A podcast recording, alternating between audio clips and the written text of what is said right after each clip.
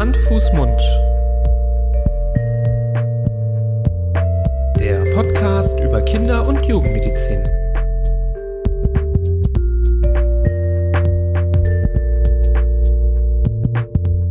So, herzlich willkommen. Hi Florian. Grüß Gott. Hallo Libras. Grüß Gott, Florian. Grüß Herzlich Gott. willkommen zu einer neuen Folge Hand, Fuß, Mund. Schön, dass du da bist, Florian. Ja, ich freue mich auch. Nicht nur, dass du da bist, darüber freue ich mich ja jedes Mal, gezwungenermaßen, sondern ähm, ja, wir sind heute wieder mal nicht alleine. Ähm, wir haben Verstärkung und wir haben einen ganz lieben Gast. Wir haben ja immer liebe Gäste. Heute haben wir einen besonders lieben Gast, ähm, wie ich finde. Wow. Ähm, es ist eine Männerrunde, ist vielleicht in der Kindermedizin jetzt auch nicht, naja, in der Medizin wahrscheinlich schon relativ typisch, aber wir erweitern ja unser Themengebiet und heute geht es eigentlich nicht um Krankheiten oder typische äh, Kindererkrankungen, sondern um ein anderes Thema. Und da ist vielleicht schon ungewöhnlich, dass wir eine reine Männerrunde sind. Wobei ich habe mit 75 Prozent äh, Mädels studiert. Ja, Ja, Oh. so das war äh, der Durchschnitt von meinem Jahrgang. Also mh, vielleicht ist es noch nicht ganz angekommen, Ja, aber es- es wird die Männerdominanz, die wird zu Ende gehen, definitiv in der Medizin. Mhm. Ja, Das ist so ein- schon eine vorprogrammiert. Frage der, des Ausbildungsstandes, glaube ich auch. Bei den Studenten sind ganz viele weibliche Vertreter erfreulicherweise und ähm, je länger es dauert, desto ausgedünnter wird das, glaube ich, oder desto mehr verschiebt sich das, was auch nicht, nicht gut ist, auf gar keinen Fall. Aber das diskutieren wir ein anderes Mal mit der Gleichstellungsbeauftragten. Die laden bestimmt hier auch mal Hört auf jeden Fall rein, es wird sich lohnen. So, nee, jetzt zurück zu unserem Gast. Äh, heute ist bei uns Jürgen Gra. Jürgen ist ein ähm, ganz lieber Bekannter von mir, den ich kennengelernt habe in seiner Rolle, die er beruflich ausübt. Und darum geht's heute so vordergründig mal um die, darum, was er so beruflich macht. Aber ich glaube, wir haben ganz viele Abzweigungen und ähm, sonstiges, was uns da schön ähm, in die Themen einführen wird. Da freuen wir uns schon ganz mächtig drauf, Nibras und ich. Und jetzt will ich gar nicht mehr allzu viel sagen. Vielleicht noch ein ganz kurzes Wort. äh, Lass ihn doch mal so- Hallo sagen, Florian. Genau, ich komme hier gar nicht zu Wort. Ich habe die ganze Jürgen. Zeit das Mikro vor der Nase wollte und darf noch nicht mal machen. Hallo sagen. Na gut, dann Man sag muss ja am Anfang des Nein. Podcasts auch mal auschecken, ob alle Stimmen angenehm sind, weil sonst hat Mhm. man ja vielleicht nicht mehr Lust weiterzuhören. Ach so, die Zuhörer meinst du? Ja. Ich dachte ich. Nee, Ja, weil das ist ja schon zu spät. du weißt, dass wir alle hier Ich ganz, an, ganz tolle, angenehme Stimmen haben. Also wir Also hören ich- uns mal das Hallo von Jürgen an. Hallo ich Jürgen. sag jetzt einfach mal Hallo. Hallo. Ja, er ist da, er ist angekommen. Ich bin angekommen auf jeden Schön, dass du Fall. heute dabei bist. Ja, schön, dass ich hier sein darf. Wunderbar. Ich freue mich wirklich schon echt lange auf diese Folge und ähm, ähm, war schon in großer Vorfreude den ganzen Tag, muss ich sagen. Also ging mir Ich schon auch. die ganze Zeit durch den Kopf und Ja. ähm, das war so ein, wie das so ist, manchmal braucht man noch so einen Lichtblick am Ende des Tages, auf den man sich so richtig freut, der einen so durch den Tag äh, führt und ja, heute hatte ich echt Bock auf äh, dieses Interview. Und Jürgen denkt sich nur, wenn der Podcast so weitergeht, dann kommt er überhaupt nicht zu Wort. Und wir, Genau, ich frage mich gerade, was ist eigentlich das Thema? wir können eigentlich dein Mikrofon wieder wegnehmen. Außer, dass wir alles drei nette Jungs sind. Was ist das Thema? So, zurück zu dir, Jürgen. So, jetzt komm mal, lass mal dich mal gleich zu Wort kommen. Jürgen, du bist da da da da Tagesvater. Ja. Ähm, beruflicherseits übst diesen Beruf jetzt seit einigen Jahren aus. Wie lange genau, wirst du uns gleich erzählen. Und das ist für uns Anlass genug rund um deinen Beruf und rund um deine Aktivitäten, von denen wir auch ganz viel noch hören werden, dich ans Mikrofon zu bitten und einfach mal mit dir über dich und deine Arbeit und dein Feld und deine Ausbildung und alles Mögliche, was damit zu tun hat, zu quatschen. Also, nochmal ganz Ja. kurz. Wir sind wahnsinnig froh, dass du da bist, dass wir mit dir quatschen können. Und vielleicht erzählst du uns gleich mal, also du bist Tagesvater in Düsseldorf. ähm, welche Kinder du betreust, in welchem Umfang, seit wann du das machst, was du eigentlich vorher gemacht hast oder machst du das schon immer? Kann man sich kaum vorstellen. ähm, was dich, Was heißt das eigentlich? was dich, ja gut. Ähm, ich glaube, es ist, ich weiß nicht, ob sich viele, ich sage nicht, dass niemand das kann, aber ich glaube, viele Eltern von mehreren Kindern können sich das schwer vorstellen, so Tagesvater oder Tagesmutter zu sein.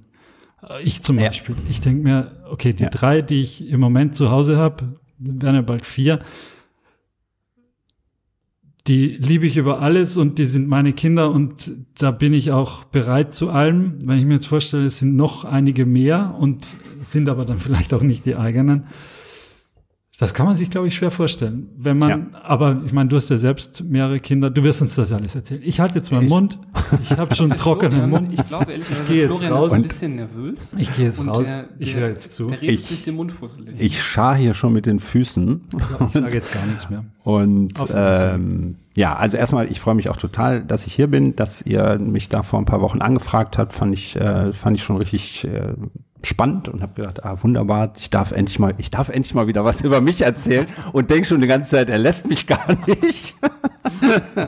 und aber du hast ganz viele Fragen da schon äh, reingepackt und die versuche ich jetzt einfach mal so ähm, irgendwie so ein bisschen geordnet ähm, dann euch auch zu beantworten. Also erstmal haben wir ja schon angefangen mit diesem mit diesem Rollen, mit dieser Rollengeschichte, die ja bei euch anscheinend auch irgendwie ähm, nur andersherum ist. Das heißt also, ich bin in einen Beruf reingekommen, ähm, der ja immer noch zu, ich sag mal, mindestens 90 Prozent bei den, bei den Frauen liegt und bei den äh, Tagesmüttern halt liegt.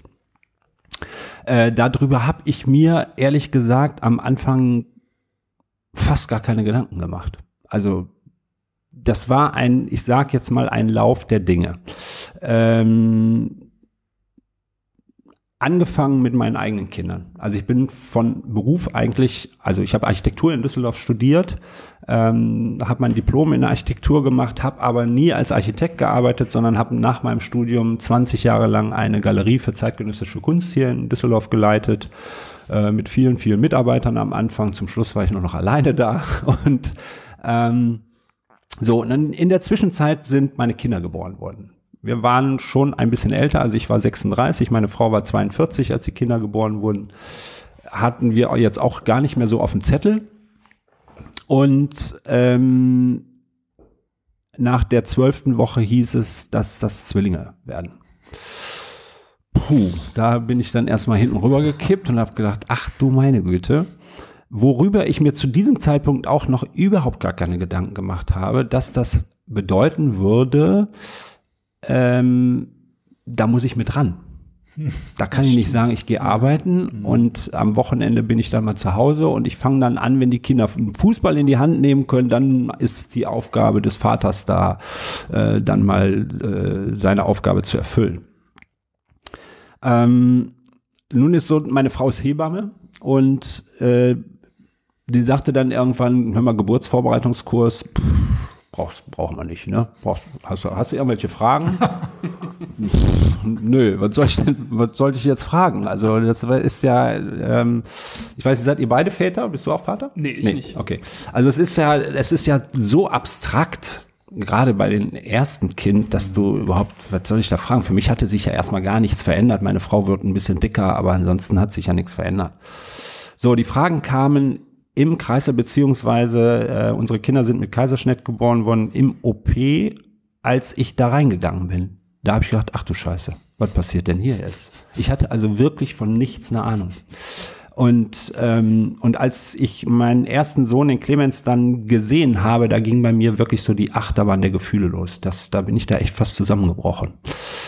Und dann war die Zeit, die erste Zeit so zu Hause, die ersten Wochen direkt, merkte ich bei mir, hier passiert irgendwas, was ich überhaupt nicht einschätzen konnte. Weil zu dem Zeitpunkt sage ich immer, wenn ich meine Geschichte so erzähle, zu dem Zeitpunkt sage ich immer, ähm, ich äh, verstehe mich mit meinem Vater, habe ich mich schon immer gut verstanden, aber wir sind nicht eng miteinander verbunden. Und das kannte ich nicht. Also eine, eine Vater-Kind-Bindung in der Form, wie ich sie jetzt über meine Kinder kennengelernt habe, war mir überhaupt gar nicht mhm. bekannt. Ja, ähm, das heißt also, ich habe immer versucht, meine Frau oder nee, ich habe eigentlich so mehr oder weniger die Nächte übernommen. Ähm, natürlich stillen hat, musste natürlich meine Frau machen, aber alles andere an Vorarbeit habe ich halt versucht, ihr abzunehmen. Und in diesen Nächten, wenn die, wenn ich die dann gewickelt habe und äh, wir ein bisschen Dulli-Dulli gemacht haben, so merkte ich, da, da ist mehr als Dulli-Dulli. Da passiert irgendwie, die, die, da, wir verbinden uns da gerade miteinander und mit jeder, mit jeder Berührung und mit jedem Blickkontakt, den wir aufgenommen haben, merkte ich bei mir so, boah, da ist irgendwie, das geht echt so tief. Ja. Mhm. Und das hat mich unglaublich interessiert. Ähm, das heißt also, ich habe dann es nicht dabei belassen, das mit meinen Kindern zu leben. Von Anfang an, also wirklich, das waren ja so kleine, noch nicht mal äh, 3000 Gramm Kinder. Äh, von Anfang an tatsächlich ähm, merkte ich, hier wird, hier, hier passiert was, hier, hier entsteht irgendwas. Und da habe ich mich halt gefragt, was ist das und wer kann mir da Informationen geben? Und das war zu dem Zeitpunkt, also vor 21 Jahren, echt für die Väter noch Lullifax, da war nichts an Informationen. Das heißt also, es gab schon Bücher, aber das war eher so, die Literatur war eher so ausgelegt, ach, jetzt wickelt der Papa auch schon und so, so also eher so ein bisschen auf witzig gemacht. Ja, dann habe ich mir ein paar davon gekauft, die habe ich nach drei Seiten wieder weggelegt. Weil unter dem Niveau zu dem Zeitpunkt. Wirklich unter dem Niveau, weil ich einfach gedacht, ey, das ist nicht das, was ich äh, hören will. Darum geht's mir überhaupt nicht. Ja. Und ähm, so, dann habe ich ein bisschen im Internet, das war ja auch noch nicht so wie heute vor 21 Jahren, aber man konnte schon so ein bisschen bei Google schon ein bisschen was eingeben und da habe ich dann auch schon tatsächlich ein paar ganz gute Berichte gefunden und und es ist bei mir in meinem Leben war es immer so, dass Dinge zu mir kommen. Also ich war nie so auf der Suche, sondern die Dinge kommen immer zu mir. Und irgendwann kam bei dieser Google, bei diesen Google-Abenden ähm, der Papa-Laden in Berlin zu mir. Und das hat mich total interessiert. Da gab es also drei Väter, die in Berlin ein, ein, ein Väterzentrum aufgebaut haben, mhm. die also auch vom Beruf was ganz anderes waren und dann über ihre Väterschaft dann gesagt haben, Mensch, wir müssen uns irgendwie verbünden und, äh, und was für, für Väter anbieten und haben dann den Papaladen in Berlin gegründet. Also nicht für Kinder? Nee. Keine Betreuung von Kindern, nee. sondern Betreuung von Vätern. Genau, mehr oder weniger Betreuung von Vätern. Es gibt also diese, diesen Papaladen, da können die Väter, der ist am Brenzlauer Berg, da können die Väter hinkommen, da wird mit den Kindern gemeinsam gespielt, da gibt es äh, Väterabende, da gab es dann Kursangebote für Väter, äh, Geburtsvorbereitungskurse, Babymassage für Väter, all diese Dinge gab es da. Und da habe ich gedacht, da muss ich hin. Und dann bin ich da hingeflogen nach Berlin, habe mich damals mit Eberhard Schäfer dort getroffen, ist einer der Gründer ähm, oder der Gründer, ich weiß gar nicht so ganz genau. Ähm, und habe dann ähm, ja einen Tag da in Berlin mit ihm verbracht und äh, auf dem Heimflug wusste ich schon, ein bisschen davon möchte ich nach Düsseldorf bringen. Ich war damals noch in der Galerie tätig und ähm, hatte auch überhaupt keinen Plan, was aber irgendwann habe ich gesagt, irgendwas möchte ich für Väter anbieten. Ich werde keinen Papaladen gründen können in, in Düsseldorf. Das hätte ich mich zu dem Zeitpunkt überhaupt nicht getraut, mich da in irgendeiner Form selbstständig zu machen oder so. Und dann gab es einige Gespräche mit meiner Frau. Und dann sagt sie, weißt du, wenn du wirklich was machen möchtest, dann überleg doch mal ähm, so Bindungselemente. Was ist eins der wichtigsten Bindungselemente? Was war für dich wichtig, als die Kinder noch so ganz klein waren und so? Und da bin ich relativ schnell auf die Berührung gekommen. Also dieser Körperkontakt mit den Kindern, immer dieses, oh, so ein Kind auf den Arm zu nehmen und das zu, zu spüren und zu fühlen und in, da in der Verbindung zu sein, war immer so ein oh, Gefühl, ja. Und ähm, und dann bin ich relativ schnell auf die Idee gekommen, ähm, das den Vätern rüberbringen zu wollen. Das heißt also, ich habe ja viele Väter erlebt, die ähm, die gerade das nicht konnten. Das heißt also, die nicht, und das war eben bei meinem Vater auch so. Also wir konnten nicht wirklich in die Berührung gehen. Ja, also wenn, wenn wir uns denn dann mal umarmt haben, dann war das immer so ein bisschen, so wie jetzt so Corona-Zeiten. Weißt du, darf ich den in den Arm nehmen oder nicht so, oh, nee, nee, weiß ich nicht so genau. Ne, oh, ne? Aber das war mein, oder ist mein Papa. Ja, und, äh, und da wollte ich mehr oder überhaupt in die Väterschaft mehr Selbstverständlichkeit reinbringen. Mhm. Ja, dass es wirklich so eine Selbstverständlichkeit wird. Und, äh, und dann bin ich halt auf die Babymassage gekommen und habe dann eine relativ schnell ähm, tatsächlich auch ähm, eine Ausbildung gefunden, die ich damals gemacht habe, vor, ich glaube jetzt 14 Jahren, weiß nicht mehr genau, 13, 14 Jahren. Mhm. Und habe äh, dann den ersten Babymassagekurs hier in Düsseldorf gegeben und hatte tatsächlich einen Vater da sitzen, der dann natürlich über die Nachsorge meiner Frau kam. Ne? Der hatte meine Frau dann in der Nachsorge kennengelernt und dann hat meine Frau den mehr oder weniger hingetreten und hat gesagt, du musst da jetzt mal hingehen. und der zweite Kurs war wieder ein Vater da und der dritte auch. Ähm, und es hat tatsächlich also mindestens ein Jahr, wenn nicht sogar anderthalb Jahre gedauert, bis dann sich das rumgesprochen hatte. Und das hat sich natürlich mehr oder weniger nur bei den Frauen rumgesprochen. Und es war am Anfang, ich sag mal, ja nicht nur am Anfang, sondern ich merke jetzt in den letzten drei, vier Jahren, da ändert sich gerade etwas, waren es die Mütter, die die Väter dahin getrieben haben. Das waren die Mütter, die mich über Mail angeschrieben haben und mein Mann sollte mal. Ja, es waren in Teilen die Väter, die dann über die E-Mail ihrer Frau sich bei mir gemeldet haben. Also nicht über ihre eigene E-Mail, sondern ähm, über die ihrer Frau. Das war eine ganz witzige Geschichte, eigentlich eine Zeit lang. Und ähm, ja, und dann war es, ich sag mal, im zweiten, dritten Jahr waren meine Kurse voll. Also da kamen dann die Väter tatsächlich, die wurden von den Frauen zwar dorthin geschickt, aber ähm, ich habe es, und, und da bin ich wirklich auch stolz drauf und da habe ich mir schon manchmal so auf die Schulter geklopft. Ich glaube, ich habe ganz, ganz vielen Vätern diese Selbstverständlichkeit rübergebracht und ihnen relativ schnell in kurzer Zeit klar gemacht, dass sie alles genauso können wie ihre Frauen, wie die Mütter auch. Eine gute Mutter ist nicht eine gute Mutter, weil sie Mutter ist.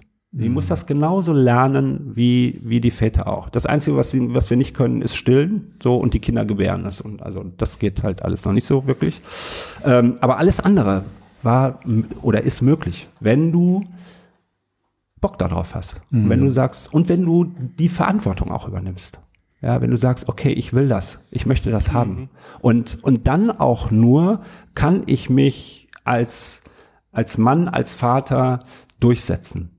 Denn manchmal ist es wirklich der Frau gegenüber, der Mutter gegenüber ein Durchsetzen. Ich will das. Ich will in den mhm. Kontakt mit meinem Kind. Ja, es war lange Zeit so und ich glaube, es ist heute immer noch oder häufig so, dass wenn die Mutter es nicht zulässt, dann hat der Vater kaum eine Chance oder er sagt wirklich, ey, ich will das und ich ziehe das. Und dann mhm. aber, dann muss er aber auch tatsächlich verantwortungsvoll sein. Ja, es gibt, ich habe viele Väter kennengelernt, die gesagt haben, ich will, aber wenn es dann wirklich an den Punkt kam, dann haben sie gekniffen.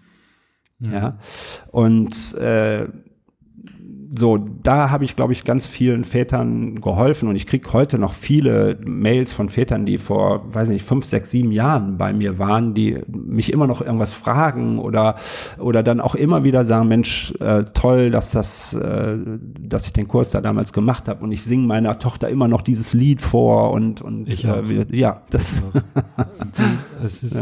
Ja. Also es ist ganz schön, also auch dieses Lied, was wir da singen, ähm, fordern die Kinder irgendwann ein Total. und äh, äh, und, und hier, ne, dann kriege ich Gänsehaut. Ja, dann, wenn ich mhm. darüber rede, dann kriege ich Gänsehaut, weil ich einfach ähm, selber so, ich meine, meine Söhne sind jetzt erwachsen, aber wenn ich dann an diese Zeit zurückdenke, ich, das, ich hab, das war das schönste Erlebnis, was ich in meinem Leben mhm. hatte und, und was ich auch heute noch habe. Denn heute, mhm. und das ist das, was ich auch immer wieder versuche zu vermitteln den Vätern, heute ähm, äh, dürfen wir die, die Früchte, wie heißt das, Früchte pflücken die wir damals so mhm. ausgesät haben. Mit mhm. dem, was wir mit den Kindern gemacht haben, mit dem, was vor allen Dingen ich mit den Kindern gemacht habe. Mhm.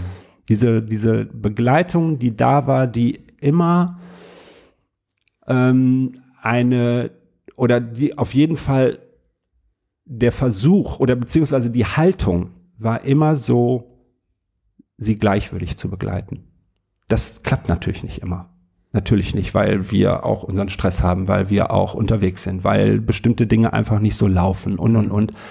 Aber die Haltung war immer da. Und das ist, glaube ich, so das Wichtige. Es geht nicht darum, perfekt zu sein. Das wollen unsere Kinder nicht. Ja, die wollen keine perfekten Eltern. Die wollen Eltern, die Fehler machen, damit sie selber auch Fehler machen dürfen. Mhm. Ja, weil sonst lernen ja, sie es ja nicht. Ja. Mhm. Und, äh, und, und das war, glaube oder das war das, was wir verfolgt haben die ganze Zeit. Und es hat eben nicht immer funktioniert, aber ähm, das hat mich dahin gebracht, wenn es mal nicht funktioniert hat, dass ich mich entschuldigen konnte, dass ich sagen konnte, ja, das war scheiße heute von mir.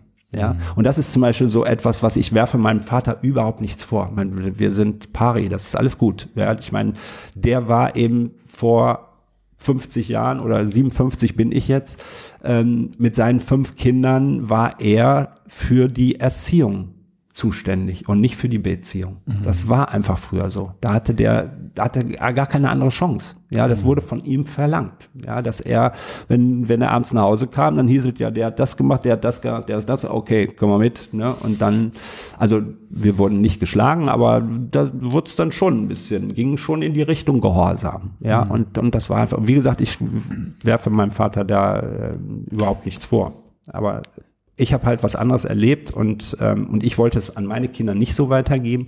Und das, was ich halt gelernt habe, war zu sagen, wenn ich den Fehler mache, dann kann ich mich auch bei einem Dreijährigen mhm. entschuldigen. Gab's, ja, gab's das bei dir zu Hause, als du Kind warst, dass sich genau, die Eltern mal eben, entschuldigt haben? Das ja. gab's eben nicht. Mhm. Denn, also es gab mal eine Situation bei uns, ähm, da habe ich unseren Clemens äh, wirklich gegen die Wand gebrüllt.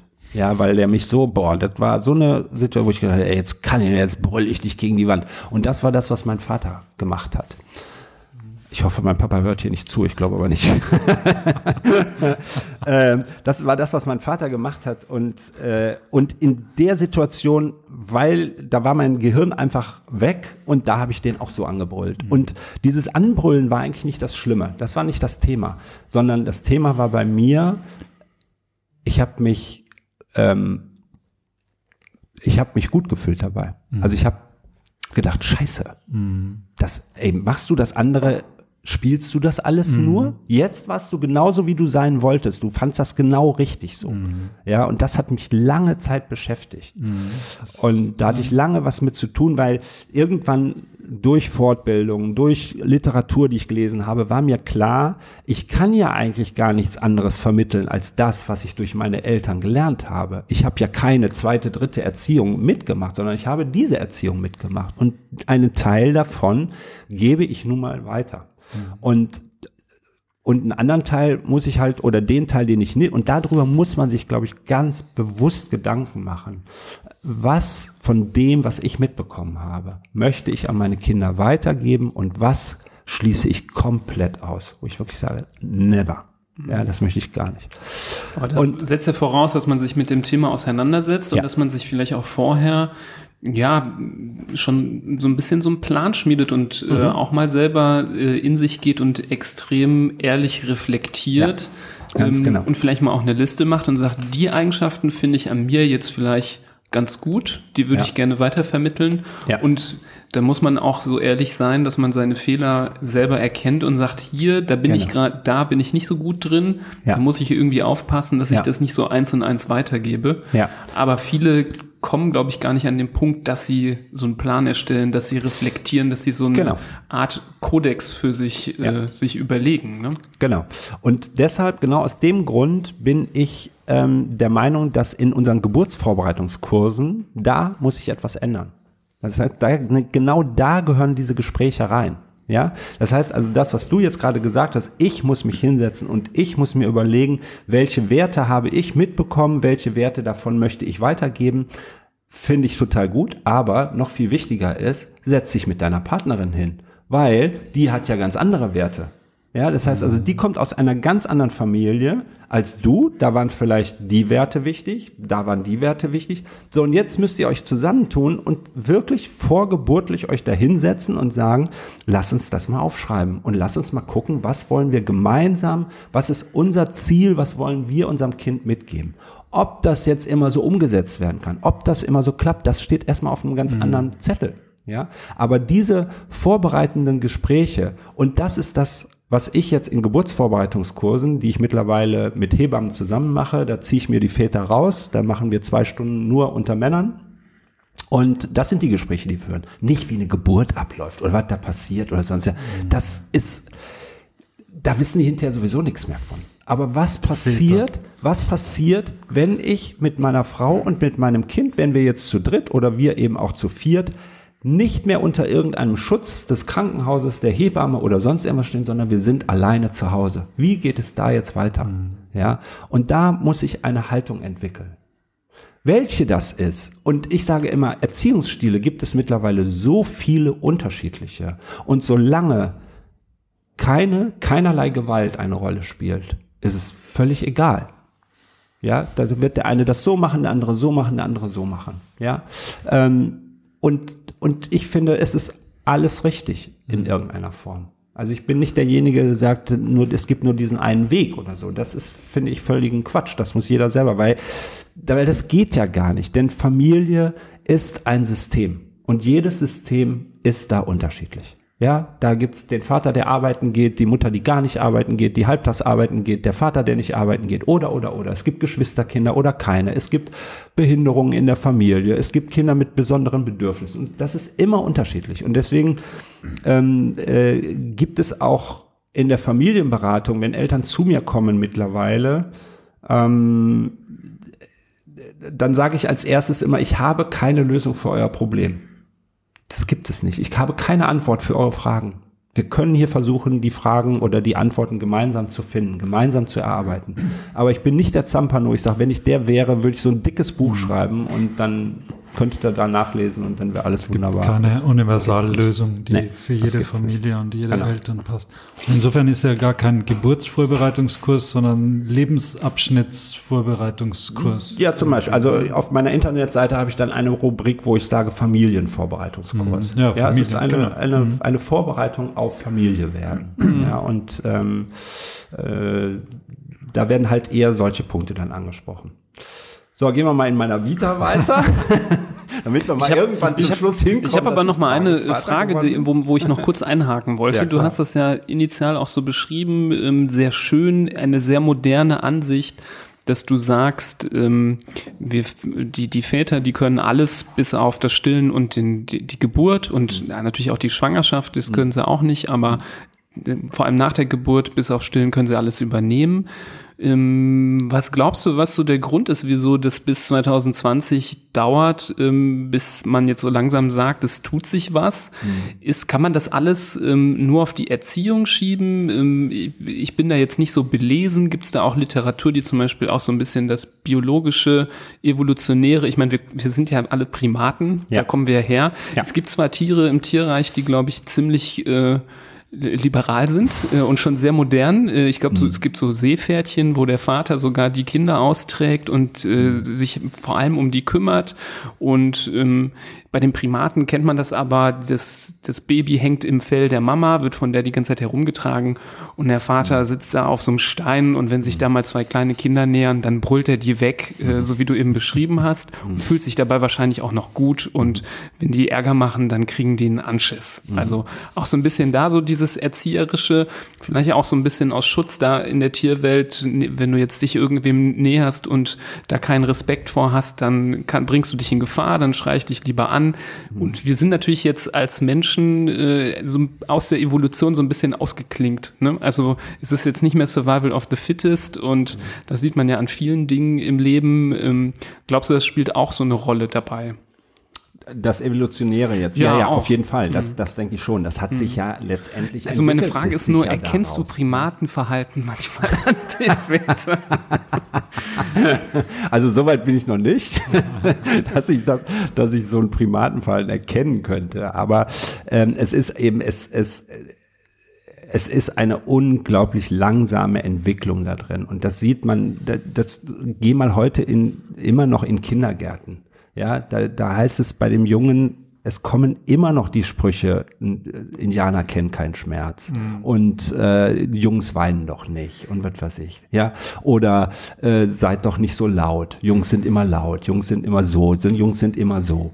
Ähm, das, bis das da mal raus ist und das ist das, was, was, was ja ständig weitergeht. Es geht in den Schulen weiter, es geht in den Berufen weiter. Ja, das ähm, selbst mein Sohn, der jetzt eine, eine Erzieherausbildung macht, hat bei seinen Freunden das erzählt, dass er nach seinem Abitur eine Erzieherausbildung machen möchte, weil er da richtig Bock drauf hat, weil er der auch toll mit Kindern umgehen kann und weil ihm das Spaß macht, weil ihm das interessiert.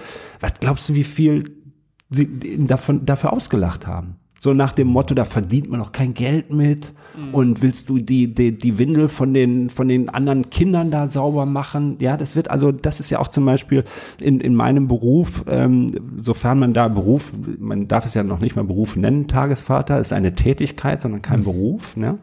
Ähm, ja. Äh, das ist ja kein Ausbildungsberuf in irgendeiner Form. Ähm, das wird immer noch damit verglichen. Und als ich angefangen habe, ähm, habe ich mich auf dem Fußballplatz, wenn ich mit meinen Jungs auf dem Fußballplatz gegangen habe, ich mich nicht wirklich getraut, das da zu erzählen. Ja, und äh, heute ist das anders. Heute habe ich da ein ganz anderes Standing. Aber äh, weil ich eben weiß, es ist mehr als Windeln wechseln oder solche, das, ne, das wird ja darauf immer so runtergeschraubt.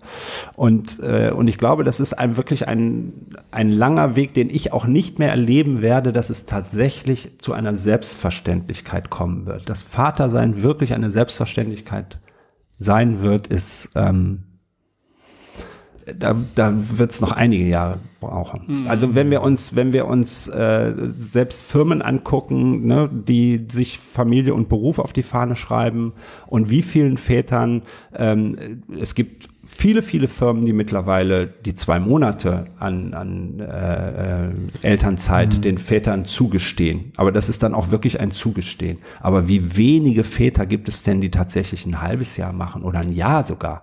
Ja, und wenn sie es machen, dann sind die raus. Mhm. Ja, das ist immer noch so. Und, und ich sage ja immer, es ist gerade da in solchen Firmen wäre es so wichtig, dass Führungskräfte Väterzeit nehmen. Dass die das mal erleben, dass die tatsächlich, weil erstens mal, sie würden unglaublich viel lernen an ihren Kindern ja, alleine was Kommunikation angeht, was Organisation angeht. Ich gehe hier nicht ohne Schnuller aus dem Haus oder ohne eine Trinkflasche oder sonst irgendwas. Vergisst du irgendwas davon? Wow, dann geht's aber hinterher ab. Ja. Ähm, so und all diese Land Dinge. Ist das nochmal, wo man, wo Väterzeit Pflicht ist? Das habe ich noch mal gelesen. Wahrscheinlich irgendwo so in Finnland, Schweden, ja, aber das, ich weiß es nicht genau. genau. Es keine ja, aber so, sowas wäre ja sinnvoll. Ne? Ja, also dass man ja. sagt. Äh, ja, ich habe immer gesagt, das ist ähm, also mein mein Traum wäre, wenn ein Vater zu seinem Chef kommt und sagt, ich werde Vater, dass der dann sagt, wann gehst du in Elternzeit? Mhm. Und zwar nicht für zwei Monate, sondern mindestens für ein halbes Jahr. Mhm. Und ich glaube, wenn Führungskräfte das machen würden und wirklich mal, und nicht diese Nummer, ich habe, ähm, äh, wir haben zwei Monate Elternzeit und jetzt gehen wir auf Reisen oder wir mhm. oder ich äh, grab den Garten um oder ich mache das Dachgeschoss neu oder so, sondern wirklich mal, du bist jetzt hauptverantwortlich für dein Kind da und dein Kind hat 40 Grad Fieber, was machst du denn jetzt? Ja, und dein Kind hat jetzt Hunger. Und dein Kind hat jetzt Bauchschmerzen oder oder oder. Ich glaube, viele Väter, die nehmen ja die Elternzeit ähm, so, dass dann die ganze Familie äh, zusammen genau. ist und nicht, ähm, dass man zum Beispiel die, äh, die, die, die Väterzeit nimmt, damit die Mutter wieder arbeitet, zum mhm. Beispiel. Genau. Dass man sich abwechselt. Also die geraten selten in die Rolle, dass sie genau. alleine sich so. kümmern. Ne? Und das, das wäre das Wichtige, dass sie tatsächlich mal in diese Rolle kommen. Und in diese Rolle kommen sie zum Beispiel in meinem Babymassagekurs für anderthalb Stunden. Und es gibt so viele Väter, die mit Schweiß auf der Stirn dahin kommen und das hat nichts mit der Raumtemperatur zu tun, sondern die sind echt total aufgeregt, weil sie jetzt mal anderthalb Stunden das erste Mal manchmal anderthalb Stunden alleine mit ihrem Kind verantwortlich sind. Mhm. Ja, was mache ich, wenn mein Kind anfängt zu schreien? Ich habe doch keine Brust, kann mhm. ich doch nicht, geht doch nicht. Natürlich geht das. Ja, ich kann mein Kind auch ohne Brust beruhigen. Ja, oder trösten. Ich sage lieber trösten. So, kommen wir nochmal zurück zu den Führungskräften. Wenn die das einmal gemacht haben, ja, und dann zurückgehen in ihren Job und jetzt kommt eine Mutter und sagt, mein Kind hat Fieber, ich muss nach Hause, dann wird der sofort sagen, ja, ab nach Hause. Weil der weiß, was da los ist. Ja, so. Und jetzt kommt diese Mutter wieder zurück in die Firma. Was macht die? Die wird sagen, ey, du bist so ein geiler Chef. Ähm, ich habe hier keinen Stress mit dir, also was kann ich für dich tun? also das wäre doch so, das ist für mich, wo ich sage, das wäre so, da müssen wir hinkommen. Ja, es gibt ja schon seit äh, Ewigkeiten ähm, so ein ganz tolles Buch, auch so zum Thema, ähm, das hat mit jetzt mit Eltern nicht direkt was zu tun, aber so wie man Beziehungen pflegt, ob es jetzt Arbeit oder zwischen zwei Personen ist. Und ähm, dass früher es darum ging, dass man ähm, sich äh, von der Abhängigkeit, der Dependenz in so eine äh, Independenz bewegt, also dass man unabhängig wird, ähm, ob es jetzt in der Freundschaft ist oder in der Beziehung oder als Arbeitnehmer und dass die eigentlich noch höher, höhere Stufe die Interdependenz ist, dass man zusammen aufeinander aufbauen kann und sagen kann, ähm, mal stützt du mich, mal stütze ich dich. Ja. Das erfordert aber diese Leistung, dass man so quasi einmal um den Tisch herumkommt und die Perspektive wechselt. Ja, Und das genau. geht halt manchmal nur mit Erfahrungen. Ja, und ähm, richtig. Hatten wir auch mal schon in einem Interview, wo wir mit zwei netten Psychologen aus unserer Klinik gesprochen haben, die gesagt Mhm. haben, wir haben in unserer Ausbildung viel häufiger diese Selbsterfahrung, Mhm. dass wir selber mal in eine Therapiesituation als Patient reingehen. Das gehört zu unserer Ausbildung dazu. Ja, Und das gibt es ja. halt, Sehr in, gut. Mhm. das gibt es halt in vielen anderen Bereichen einfach gar nicht. Ja. Und das trifft genau das, was du gesagt hast, dass ähm, eben unsere äh, ja, Karriereleiter immer noch Ja. zwar, es wird immer berichtet, naja, jetzt wie ich gesagt habe, im Studiengang, da sitzen schon 75 Prozent Frauen, aber wenn man nach ganz oben guckt, dann sieht es dann wieder Dann anders aus. noch- ja. Und es ist halt dann immer so, dass dann einer, der das nicht so sieht, sich dann an denen, die die Elternzeit nehmen, dann so ein bisschen vorbei ähm, wurschtelt und äh, sagt so, hier, ich, ich habe kein Problem, ich kann. Ja. jetzt hier ähm, zehn Stunden am Tag Ja, rackern, ich Ja, nehme das genau. Zepter. Ja. Und so entstehen solche Situationen und das müsste, das ist eine Systemfrage, das müsste von weiter oben Genau. auch ein bisschen mehr Genau. kontrolliert Genau. werden. Ja, genau. Ja, und die Kollegen kennen wir jetzt ähm, aus diversen Kliniken, glaube ich, alle, die noch immer die Augen verdrehen und das ist noch das, das äh, die kleinste Regung sozusagen, wenn jemand kommt und sagt, ja, entweder ich bin schwanger oder meine Frau ist schwanger. Ja. Wenn es dann richtig oder wenn es überhaupt schon vorher losgeht, wenn man sagt, ja, die wird zwar ganz, ähm, die macht einen ganz guten Eindruck und die, aber die wird sicher bald schwanger. Also, also das Ja. ist ja, das sind wirklich äh, Zustände wie fast wie im alten Rom, hätte ich gesagt. Aber da, Und das ist das, solange sich da nichts verändert, solange wir da nicht hinkommen, ja, wird sich auch an so einer Väterrolle nicht wirklich viel ändern. Ja, es gibt einige Ausbrüche. Es gibt ja mittlerweile schon ganz gute Beispiele, auch, auch, dass so, so Wechselmodelle gefahren werden, ja, dass, ähm, äh, nur ich frage mich immer, wie soll das mit dieser Frauenquote funktionieren? Das geht nicht ohne die Väter. Ja, das heißt also, Ja, wie, wie soll das, wie soll das gehen? Und trotzdem wird ja dieses Modell, wo diese Familienzeit anstelle der Vaterzeit sozusagen, wird ja auch gefördert dadurch, dass du, ich weiß ja von mir, du kriegst ja zwei Monate mehr Elternzeit, wenn du, wenn du sie gleichzeitig nimmst. Oder irgendwie so war das. Also wenn da, nee, du kriegst das, kriegst im ersten Jahr einen 13. und 14. Monat, wenn der Vater zwei Monate nimmt. Ja. So. ja, Nichtsdestotrotz ist es ja meistens dann dieses Parallel und man geht auf Reisen oder Ja, ähm, genau, fährt genau. noch mal mit dem Wohnwagen durch die Ja, Gegend. Das, So haben wir das ja auch gemacht und es war die, das ist die schönste Zeit. Klar, geht's am, am ausschließlich Hardcore-Vater sein allein mit dem Knirps geht's vorbei, weil Ja. man fährt eben zu dritt, zu viert oder zu fünft. Ja.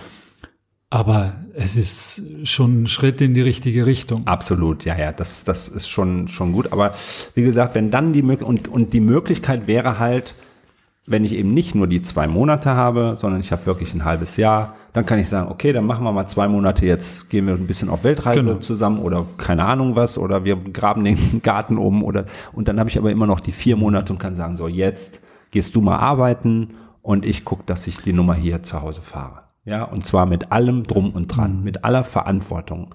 Und, und ich glaube, das würde wirklich viel, viel bewegen. Also nicht Mhm. nur innerhalb der Familie, sondern das, das würde übergreifend sein. Und das wäre, ja, aber da müssen wir hinkommen. Das ist was, wo es, glaube ich, kaum jemanden gibt, der jetzt an der Stelle sagen wird, hey, das ist Schwachsinn. Mhm. Das gibt, äh, wüsste ich nicht, wer, wer auf die Idee kommen könnte. Aber ich glaube, es gibt ganz viele, die sagen, ja, so habe ich das eigentlich noch nie gesehen. Und das, Ja.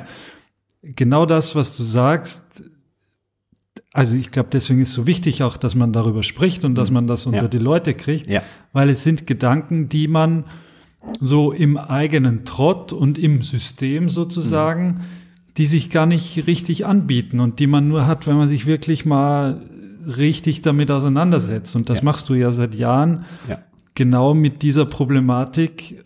Und nichtsdestotrotz ist es für jemanden, der nur Vater ist oder nur Mutter oder nur Eltern ist, ist es kein, kein Automatismus, dass man sich das denkt, dass man denkt, ey, eigentlich sollte ich mal ganz allein mich um das Kind kümmern. Erstens, damit meine Frau vielleicht wieder anders den Einstieg schafft, aber auch, dass ich natürlich als Vater die Rolle übernehme, die ich habe, nämlich die ist Vater und nicht Gehilfe der Mutter, Genau. sondern dass Ihr ich das auch allein Väter sind keine Babysitter ihrer eigenen Kinder. Ja, Ja, stimmt. das, ihr seid, das ist, das, das ist das, was ich immer wieder an irgendeiner Stelle sage. Es sind keine Babysitter, es sind die Väter.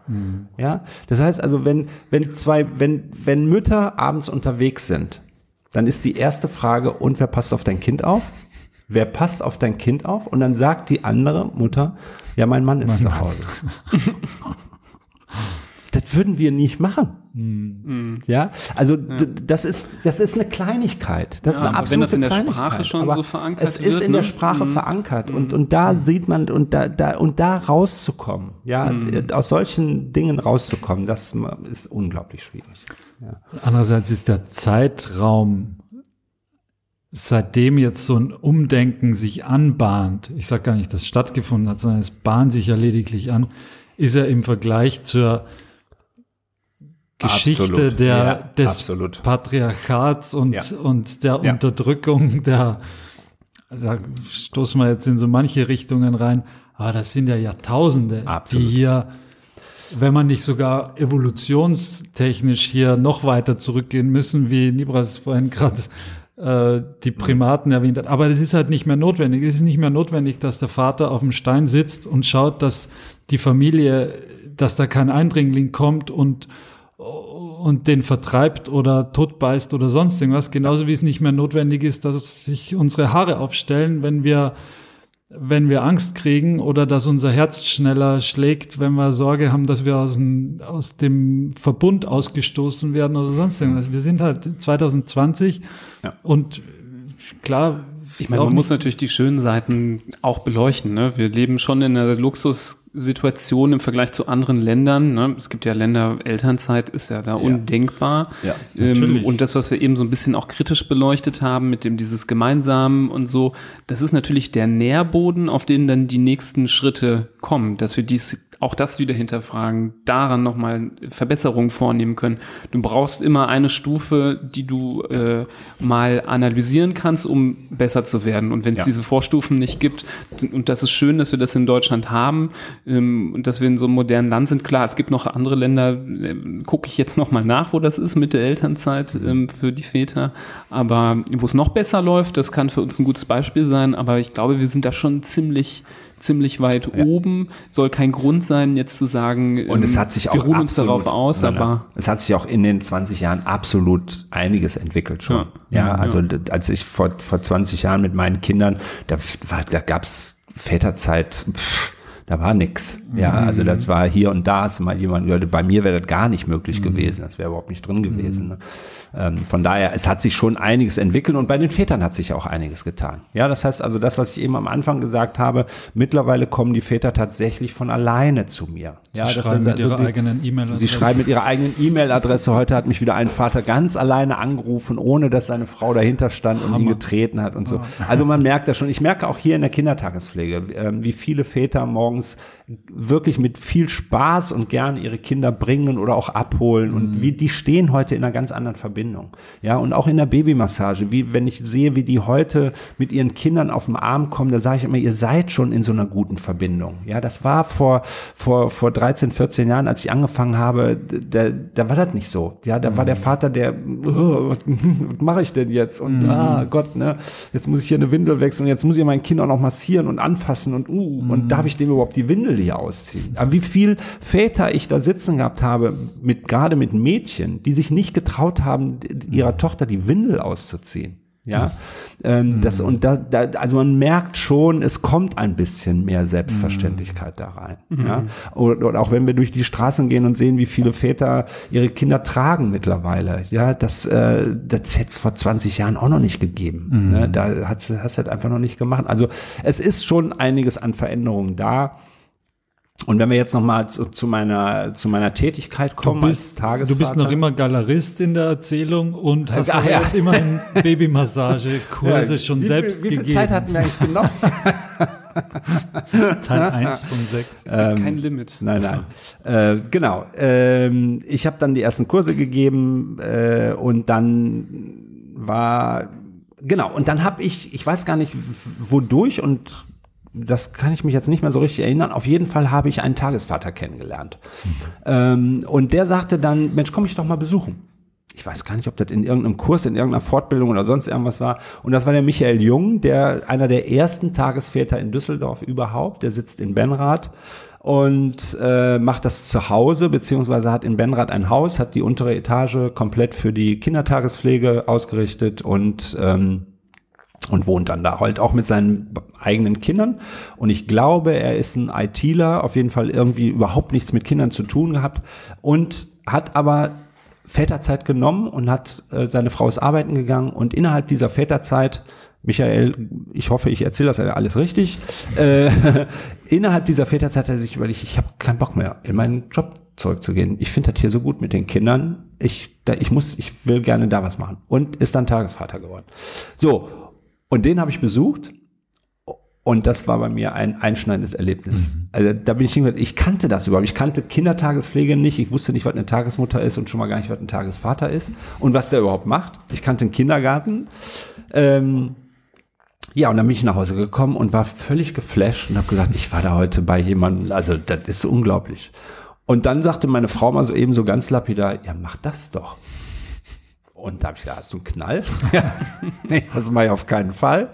Bin wieder schön in die Galerie gegangen, habe wieder versucht, Umsätze zu machen und merkte aber immer mehr, in mir brodelt da etwas. Ich habe keinen Bock mehr darauf, auf auf Tagesumsätze, meine Laune irgendwie oder, oder das Tagesumsätze verantwortlich für meine, für meine Gefühlswelt und meine Laune sind. Ich wollte das alles nicht mehr. War kurz vor 50 und habe gedacht, irgendwann, du musst irgendwas noch verändern. Ich wusste nur nicht so ganz genau wie. Und dann bin ich irgendwann tatsächlich nachts wach geworden und habe gedacht, okay, morgen früh machst du das einzige Mal in deinem Leben wirklich blau und gehst zum Jugendamt und stellst dich davor und sagst, du möchtest, du möchtest Tagesvater werden. Hatte allerdings damals noch die Vorstellung, ähm, ähm, im Bereich OGS zu arbeiten, das heißt also mit Schulkindern, wollte halt so eine Alternative zur OGS bringen, eine kleine Gruppe mit fünf Kindern, mit fünf Schulkindern und ähm, mit denen halt ab nachmittags dann ähm, die Zeit verbringen. Und hatte so die Idee mit meiner Frau dann ein, ein Geschäft zu eröffnen, wo es um Schwangerschaft geht, um die ersten Spielsachen und, und, und da so ein bisschen Kurse anzubieten und solche Geschichten. Das hat sich dann alles nicht ergeben und irgendwann habe ich gedacht, okay, dann sollen es jetzt eben die kleinen Kinder sein. Ne, dann machst du das halt. War da, also ich habe dann tatsächlich gekündigt. Ich war dann neun Monate arbeitslos und hatte dann diese Zeit, um meine Ausbildung zu machen. Damals waren das noch 160 Stunden, heute sind es 320 Stunden, Gott sei Dank. Also in der Qualität der Kindertagespflege hat sich ein bisschen was getan. Ähm, wurde dann 160 Stunden, also man, man muss das mal überlegen, ne, da, da saßen tatsächlich Leute wie ich, also völlig berufsfremd und nach 160 Stunden, dann schreibst du ein Konzept, dann hast du ein Kolloquium und dann bekommst du eine Pflegeerlaubnis für fünf Kinder. Für fünf unter dreijährige Kinder. Also das war schon irgendwie, wo ich damals schon gedacht habe, was zum Beispiel in unserem Kurs damals überhaupt nicht, gar keine Frage war, war die Pflege der Kinder. Mhm. Also ich meine, ich hatte jetzt Gott sei Dank meine beiden eigenen, ich hatte dann schon mal öfter gewickelt, aber da waren tatsächlich ja auch Frauen dabei, die keine Mutter waren. Die haben noch nie vorher ein Kind gewickelt. Ja, und wickeln ist nicht nur Pflege des Kindes, sondern wickeln ist, jetzt habe ich wirklich Zeit für Interaktion Tanzen. für dich. Und es sind zwei Minuten, die wir zwei miteinander haben, aber die nutze ich jetzt vollkommen mit dir. Da bin ich ganz bei dir. Ja. Mhm. Also das war, und da habe ich lange Zeit immer mit gehadert ähm, und habe immer gedacht, das, das kannst du doch gar nicht. Du bist einfach noch nicht gut genug. Das, du, du, du, das traue ich mir überhaupt gar nicht zu. Ja? Nun gut, ich hatte aber die Entscheidung getroffen und habe gesagt, okay, dann starte ich jetzt. Ne? Habe dann Gott sei Dank hier über die Gemeinde, über Bonifatius Gemeinde hier Räumlichkeiten bekommen, die ich mieten durfte dafür und ähm, habe dann mit dem ersten Kind angefangen. Und war dann mit einem? mit einem Kind. Habe dann drei Monate, das waren ehemalige Nachbarn von uns, die, da hat die Mutter halt gehadert, ob das Kind in den Kindergarten, das war das zweite Kind, der erste war äh, im Kindergarten und das zweite, und die rief mich, ich werde es nie vergessen, sie rief mich am Wand und sagte immer, Jürgen, du hast doch, du willst doch und mach das doch und dann bringe ich mein Kind zu dir. ja, das äh, ist jetzt, äh, ich bin jetzt im zehnten Jahr, das ist jetzt zehn Jahre her. Ähm, habe dann halt langsam aufgebaut. Nach drei Monaten kam das nächste Kind und dann wieder zwei, drei Monate gewartet. Und also das erste Jahr war so verteilt, bis ich dann letztendlich tatsächlich fünf Kinder hatte. Und dann habe ich äh, immer wieder mit mir gehadert mit der Qualität, die ich da äh, einfach noch verbessern wollte bei mir und habe dann halt viele, viele Fortbildungen gemacht, also wirklich viele Fortbildungen, nicht nur das, was verlangt wurde, sondern ich habe mir immer wieder neue Sachen rausgesucht. Es hat, war immer wieder auch immer wieder ganz interessante Geschichten dabei, wo ich gesagt habe, ey, da also Zum nicht Beispiel? nur nicht nur Moment nicht nur für für die Kindertagespflege hier, sondern eben auch für meine Familie. Ja. Mhm. Ähm, zum Beispiel habe ich jetzt gerade die Ausbildung zur Familie, Family Lab Familienberatung gemacht. Ähm, also jemand, der mich seitdem meine Kinder vier, ungefähr vier oder fünf Jahre alt sind, begleitet mich Jasper Joule, ähm, der unglaublich und ich weiß gar nicht, wie viele Bücher über die Begleitung der Kinder geschrieben hat. Und der, das erste Buch, was ich mir was ich mir gekauft habe, da ging es um Pubertät der Kinder. Da waren meine Kinder vier oder fünf oder so. Aber da hat mich das schon interessiert und da, ich glaube, ich habe es an einem Nachmittag gelesen. Es war einfach, ich, ich habe in, in ihm ein jemand, ich hatte so das Gefühl, ich bin sofort mit ihm verbunden, weil der einfach Sachen geschrieben hat. Er ist leider, leider im letzten Jahr verstorben, ähm, die, wo ich sofort immer gesagt habe, ja, Genau, ja, genau, das ist es, das ist es, ja. Und äh, da habe ich äh, jetzt gerade die Ausbildung gemacht zum Family Lab Familienberater. Family Lab ist die, ich sag mal, die Werkstatt um Jasper Joule herum, mhm. die sich irgendwann gegründet hat über den Matthias Volchert. Und ähm, die habe ich jetzt gerade abgeschlossen und darf jetzt tatsächlich auch Familien begleiten, also Familien auch beraten, die halt mit, ja, gerade irgendwie nicht klarkommen mit ihrem System. Ja, und das äh, macht zum Beispiel unglaublich viel Spaß. Das, mhm. Und so habe ich halt auch immer die Kindertagespflege hier gesehen. Ich sehe hier nicht nur das Kind, was bei mir ist, sondern ich sehe wirklich das ganze System. Und so sehen die Eltern mich auch. Das heißt also, die Eltern kriegen das schon relativ schnell mit ähm, und, und kommen dann zu mir mit ihren Fragen, die sie haben. Ja. Ähm, dann habe ich eine Ausbildung gemacht, da geht es um ähm, Reflexintegration. Das heißt also frühkindliche Reflexe zu sehen, zu erkennen und dann mit den Kindern zu arbeiten. Das heißt also mit vier, fünf, sechsjährigen, die kurz vorm Schuleintritt sind und die einfach noch Probleme haben mit Reflexen, die längst schon ähm, nicht mehr aktiv sein sollten. Ja, und da gibt es mit Zum Beispiel? so viele. Was, worum geht's da? Ähm, da? Also frühkindliche Reflexe das ist jetzt echt ein Thema. Also da können wir fast einen eigenen Podcast drüber machen, aber ich, ich versuche es in, äh, kurz, zu, kurz zu fassen. Ähm, dienen ja dazu, also die sind ja schon vorgeburtlich da das, ähm, ne, und sind dann mit der Geburt kommen wieder einige dazu und dann eben auch im, im Laufe des ersten Jahres kommen immer wieder welche dazu und treten dann aber wieder in den Hintergrund. Und die sind letztendlich, sage ich mal, um, um das wirklich zu verkürzen, dazu da, dass ein Kind irgendwann stehen kann und laufen kann. Ja, äh, da gibt es halt, weil die sind ja kognitiv noch nicht so weit, dass wir sagen können, ähm, setz dich mal hin. Oder leg dich mal auf den Bauch, damit ähm, deine Rückenmuskulatur, ne, heb mal deinen Kopf hoch und deine Füße hoch, damit deine Rückenmuskulatur sich ähm, bildet. Sondern die bekommen von uns einen Impuls oder haben einen eigenen Impuls und liegen auf dem Bauch und automatisch jedes Kind, was auf dem Bauch liegt, hebt den Kopf und die Füße hoch. Das ist ein Reflex. Das ist nichts Kognitives oder sonst irgendwas. Ja, so. Und irgendwann kann es nicht mehr und dann legst du wieder ab und dann machst du wieder neu. So, warum? Rückenmuskulatur muss sich bilden. Dadurch komme ich irgendwann in den Vierfüßlerstand. Im Vierfüßlerstand habe ich wieder einen Reflex, wo ich so hin und her wippe die ganze Zeit. Ja, da geht es ähm, letztendlich auch darum, ähm, um, um, ähm, um Augentraining. Das heißt also nah, fern blicken. Ja, diese Nummer immer. Ja, das ist auch ein Reflex.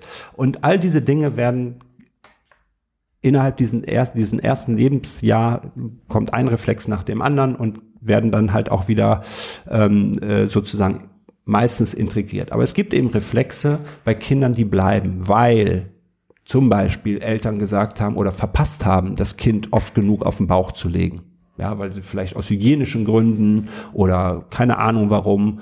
Ähm, so, und dann kann dieser Reflex, hat der nicht so wirklich seinen Auftritt. Der ist irgendwie, der kommt nicht so wirklich dazu. Ja. Und dann kann es passieren, dass dieser Reflex bleibt. Und der hindert die Kinder manchmal daran, sich ähm, in der Schule über eine längere Zeit zu konzentrieren.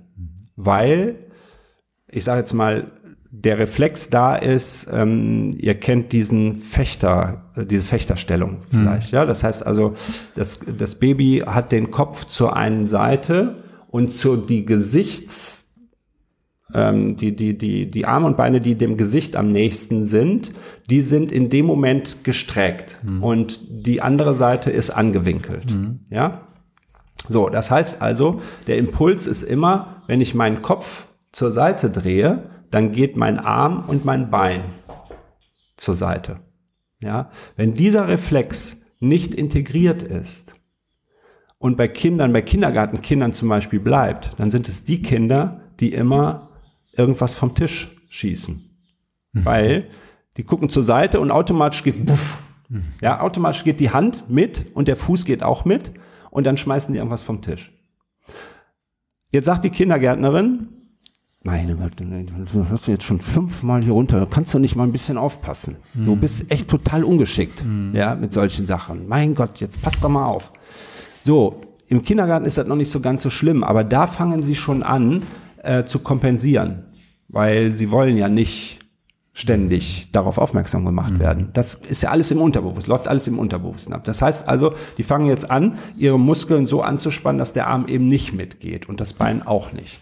So, jetzt dürfen die im Kindergarten aber ganz viel laufen und sitzen ja relativ mal im Stuhlkreis oder sonst. was. Jetzt kommt aber dieses Kind mit diesem Reflex, der immer noch nicht integriert ist, in die Schule. Und jetzt sitzt dieses Kind vielleicht auch so in so einem U seitlich zum Lehrer. Das heißt also, wenn dieses Kind zur Tafel gucken muss, dann ist immer die ganze Zeit der Impuls da, ich möchte eigentlich meinen Arm auch dahin bewegen oder mein Bein auch dahin bewegen. Und jetzt versuchen die die ganze Zeit dagegen zu arbeiten. Das heißt, das sind die Kinder, die sich dann auf ihren auf ihr Bein setzen oder die Beine um die um die um den Stuhl herum wickeln, also um die um die äh, um die Füße herum wickeln. Ja, damit da sie nicht die ganze Zeit so, wenn ihr euch das jetzt vorstellt, das muss ein Schulkind drei, vier, fünf, sechs Stunden machen, dann hält es das nicht aus. Ja. Dann steht dieses Kind auf und fängt an rumzulaufen. Dann fängt es an rumzuzappeln. Ähm, dann sagt der Lehrer, hör mal, setz dich wieder hin und Kann sich nicht kann sich nicht konzentrieren. konzentrieren und und und. Krass. Das geht über ein paar Tage, über ein paar Wochen, dann werden die Eltern eingeladen und dann heißt es, ähm, also wenn das so weitergeht, braucht man eine Diagnose. Wie heißt die Diagnose? ADHS. ADHS. Genau. So, ADHS ist gleich Ritalin. Und Ruhig stellen. Ritalin ist, ähm, soweit ich weiß, kein Medikament, sondern geht ja eher so in Drogenrichtung. Und da habe ich über diese Fortbildung gelernt, ähm, wie ich den Kindern helfen kann. Das heißt also, ich kann über eine bestimmte Körper, über ein bestimmtes Körpertraining, ich muss jetzt aufpassen, ich darf nicht Therapie und will auch nicht Therapie sagen, sondern über ein bestimmtes Körpertraining können wir es schaffen, dass dieser, ähm, dieser äh, Reflex integriert wird. Das geht über ein halbes Jahr. Die Kinder müssen jeden Tag eine Übung machen. Also das ist schon relativ heftig für die Kinder, manchmal das auch durchzuhalten. Aber das hilft unglaublich. Also was ich da schon für Erfolge mit hatte, das ist echt Wow. enorm. Das ist ganz, ganz toll und macht unheimlich viel Spaß und und ähm, und das ist zum Beispiel etwas, was was ich hier bei den den bei den Kindern, die in den Kindergarten gehen, von mir aus, also als Dreijährige dann in den Kindergarten gehen, da sehe ich das schon. Da kann ich mittlerweile schon sehen, da müssen wir ein bisschen drauf achten und dann kann ich den Eltern das sagen, dann kann ich denen das mitgeben, dann geben die das wieder mit an den Kindergarten und dann können wir den Kindern echt super helfen. Ja, und zwar früh genug helfen, bevor dieser ganze Kreislauf der Diagnosen losgeht. Äh, so eine Schule braucht dann immer irgendeine Diagnose, damit dann wieder, äh, keine Ahnung, äh, genauso hier dieses ähm, äh, Leserechtschreibschwäche. Das hat ganz häufig was mit Reflexen zu tun, weil die Kinder diese, zum Beispiel diese Hand-Augen-Koordination, den Reflex, den ich euch eben erklärt habe, ist auch so eine Hand-Augen-Geschichte. ja, das heißt also nah, fern gucken. Ja, diese diese Geschichte, das machen die eine Million Mal. Ja, bis diese, bis das wirklich funktioniert. Ist der Reflex noch da, haben die Probleme. Tafel, Heft, Tafel, Heft. Also dieses immer wieder umzuschalten, das können die dann einfach nicht. Oder nicht so gut. Und deswegen haben die keinen Bock zu schreiben, deswegen haben die keinen Bock zu lesen und und und und das ähm, und so und das sind so Fortbildungen, die die sauge ich halt auf und da ähm, äh, weil ich nicht da stehen bleiben wollte, weil ich nicht da stehen bleiben wollte als der, der so angesehen wird, ach ja, das ist der, der die Windel wechselt. Ja, da hatte ich eben keinen Bock drauf. Und da möchte ich wirklich auch jeden animieren, da dann weiterzumachen. Nicht an dieser Ausbildung festzuhalten, sondern zu sagen, es, es ist viel, viel mehr als Windelwechsel. Ja, viel, viel mehr. Und sich auch die einzelnen Bildungsbereiche mal anzugucken, die wir ja auch, äh, das neue Kibit sagt uns ja ganz klar, welche Bildungsbereiche wir, ähm, wir unterstützen sollen. Ich nenne extra das Wort fördern nicht. Ich hasse das Wort fördern, wenn es unter, un, um Kinder unter drei Jahren geht. Die müssen wir nicht fördern, ja, sondern die machen die Dinge eigentlich alle komplett alleine. Ich muss anregen. Ich bin dazu da, anzuregen, zu sagen, okay, wir stellen jetzt hier mal alle Stühle nebeneinander und ich rege an, dass ihr da drüber lauft. Ja, ob ein Kind das jetzt wirklich macht oder nicht, ähm, wenn ein gesundes Kind hat Bock auf Bewegung, die wollen sich bewegen. Ja, so und dann kann ich sehen, ah, okay, dieses Kind ist vielleicht noch nicht so weit. Okay, spannend. Gucken wir mal nächste Woche. Ja, oh, ist immer noch nicht so weit. Okay, warten wir noch ein bisschen. So und dann das zu beobachten. Ja, und das macht unglaublich viel Spaß. Und wie gesagt, es ist, es ist mehr, als viele denken.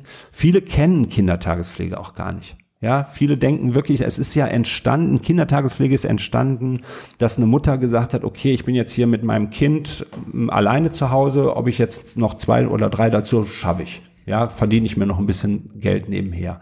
Daraus hat sich, ist das entstanden. Und das ist aber heute überhaupt nicht mehr vergleichbar. Überhaupt nicht. Wenn es qualitativ gut gemacht wird. Ja. Merkst du denn da Unterschiede zu Kollegen? Ich weiß nicht, wie groß der Austausch ist, wie rege der ist, ob es da auch mal so eine Art ja, Kongresse oder so Fortbildungen Mhm. oder so, so, wie nennt man das nochmal, Arbeitsgruppentreffen gibt, dass man Ja. sich zusammentut und nochmal schaut, Ja. wie ist unser Stand. Ähm, merkst du da, dass es da ähm, Ja. Unterschiede gibt, auch vielleicht im, im Interesse sowas dann zu lernen oder ähm, du gehst ja hin und nimmst ähm, die, die basale Rolle, die du beschrieben hast, des, des Pflegens, des, hast es jetzt am Beispiel des Windelwechselns hä- häufig erklärt Mhm. und baust darauf noch wirklich äh, Türme auf an, an Themen, die da total sinnvoll ergänzend sind und hast du das Gefühl, dass andere da nicht diese Türme bauen?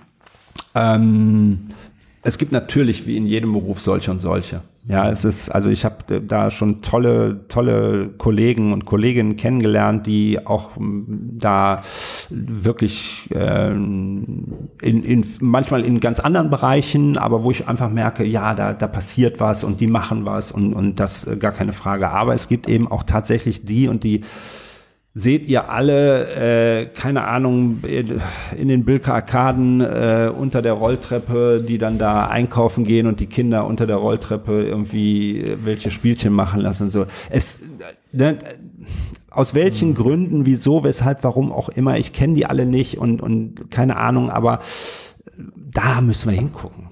Das mhm. ist eben nicht Kindertagespflege. Mhm. Das ist es eben gerade nicht. Und das ist aber leider das, was eben in der Öffentlichkeit manchmal immer noch gesehen wird. Ähm, und das ist so schade. Aber es ist ein ja. Problem der, der Anforderung an das Berufsbild oder der Ausbildung. Ja, ja, es ist genau. Und da wird jetzt tatsächlich auch intensiv dran gearbeitet. Mhm. Das heißt also, in Düsseldorf ist es jetzt ähm, noch nicht wirklich Pflicht, aber es wird jetzt zur Pflicht, die, die jetzt neu anfangen, da ist es Pflicht. Die 160 Stunden wurden aus, tatsächlich ausgeweitet auf 320 Stunden. Die Ausbildung ist jetzt über ein Jahr, also die geht ein Jahr lang. Ähm, und das ist schon ein Riesenschritt. Ja, mhm. und da, also ich bin immer noch jemand, der, der sagt, es muss in den, in den einzelnen Fortbildungen noch mehr passieren. Also da werden halt immer wieder dieselben angeboten, ne, wo du irgendwann sagst, ah ja, ich weiß jetzt, wie ich mit Eltern sprechen muss. Ich muss jetzt nicht zum 75.000. Mal mhm. Elterngespräche führen oder so. Ne? Also, weil da, es gibt eine riesen Bandbreite ja. an Dingen. So, und da bin ich dann halt irgendwann auch auf die Idee gekommen, dass ich gesagt habe, okay, wenn das nicht angeboten wird, dann biete ich das eben selber an. Mhm. Und habe ein ähm, eine Fortbildungsreihe angeboten, wo ich sage, die mache ich nicht speziell für Eltern, sondern die mache ich für Eltern, für Tageseltern, für Erzieherinnen und, und, und. Und ähm, habe das genannt Eltern stärken Eltern 2.0. Ähm, das heißt also, das soll, der Titel soll eigentlich sagen, da ist nicht ein großer Zampano, der uns jetzt sagt, wie es zu laufen ist, sondern wir, also ich gebe Input und dann erarbeiten wir halt gemeinsam. Ja, das heißt also über Gespräche. Ich habe jetzt ähm, eine, äh, eine Fortbildung angeboten, die heißt Mein Kind rastet aus und ich gleich mit. Ähm, ja, das ist natürlich ein Thema für Eltern und für Tageseltern, weil das ist unser Tagesgeschehen. Ja, Kinder rasten aus und wir müssen halt aufpassen, ähm, wie Der wir damit ein oder andere Hörer wird gerade hellhörig ja. und hat schon Interesse vielleicht, ja. Genau. Ähm, und das ist, äh, wurde super angenommen. Mhm. Ja, oder auch die, dann habe ich eins, das nennt sich die fünf Säulen der guten Beziehungen. Ja, was, was machen gute Beziehungen aus? Ja, und wofür mhm. sind die eigentlich wichtig? Warum brauchen wir die eigentlich? Ja, mhm. warum gehe ich morgens zum Bäcker mit und, und nutze meine komplette Beziehungsfläche hier, mein Gesicht, meine größte Beziehungsfläche, die ich habe und lächle ihn an und sage, ich hätte gerne fünf Brötchen. Ja, ich könnte auch sagen, gib mir fünf Brötchen, dann wird die mir die auch verkaufen. Ja, aber das mache ich, weil es mir dann gut geht und ich glaube auch der Verkäuferin geht's gut, wenn da so jemand kommt. Und mhm. so können wir nur zusammen leben. Wir können nicht ohne Beziehungen leben. Und aber was macht es aus und wie kann ich es hinbekommen? Ja, wodurch schaffe ich es? Wodurch schaffe ich wirklich eine gute Beziehung, eine gute Bindung zu meinem Kind ähm, äh, hinzubekommen?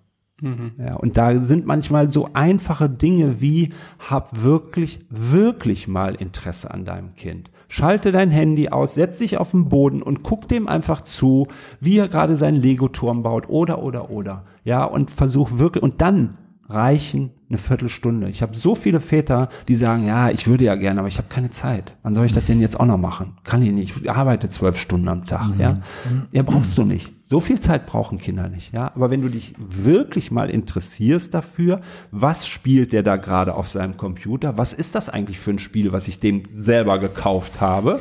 Ja, darf ich mal mitspielen? Kannst du mir das mal erklären? Und dann werdet ihr sehen, wie die da gehen die ab wie ein Zäpfchen, die Kinder. Ja.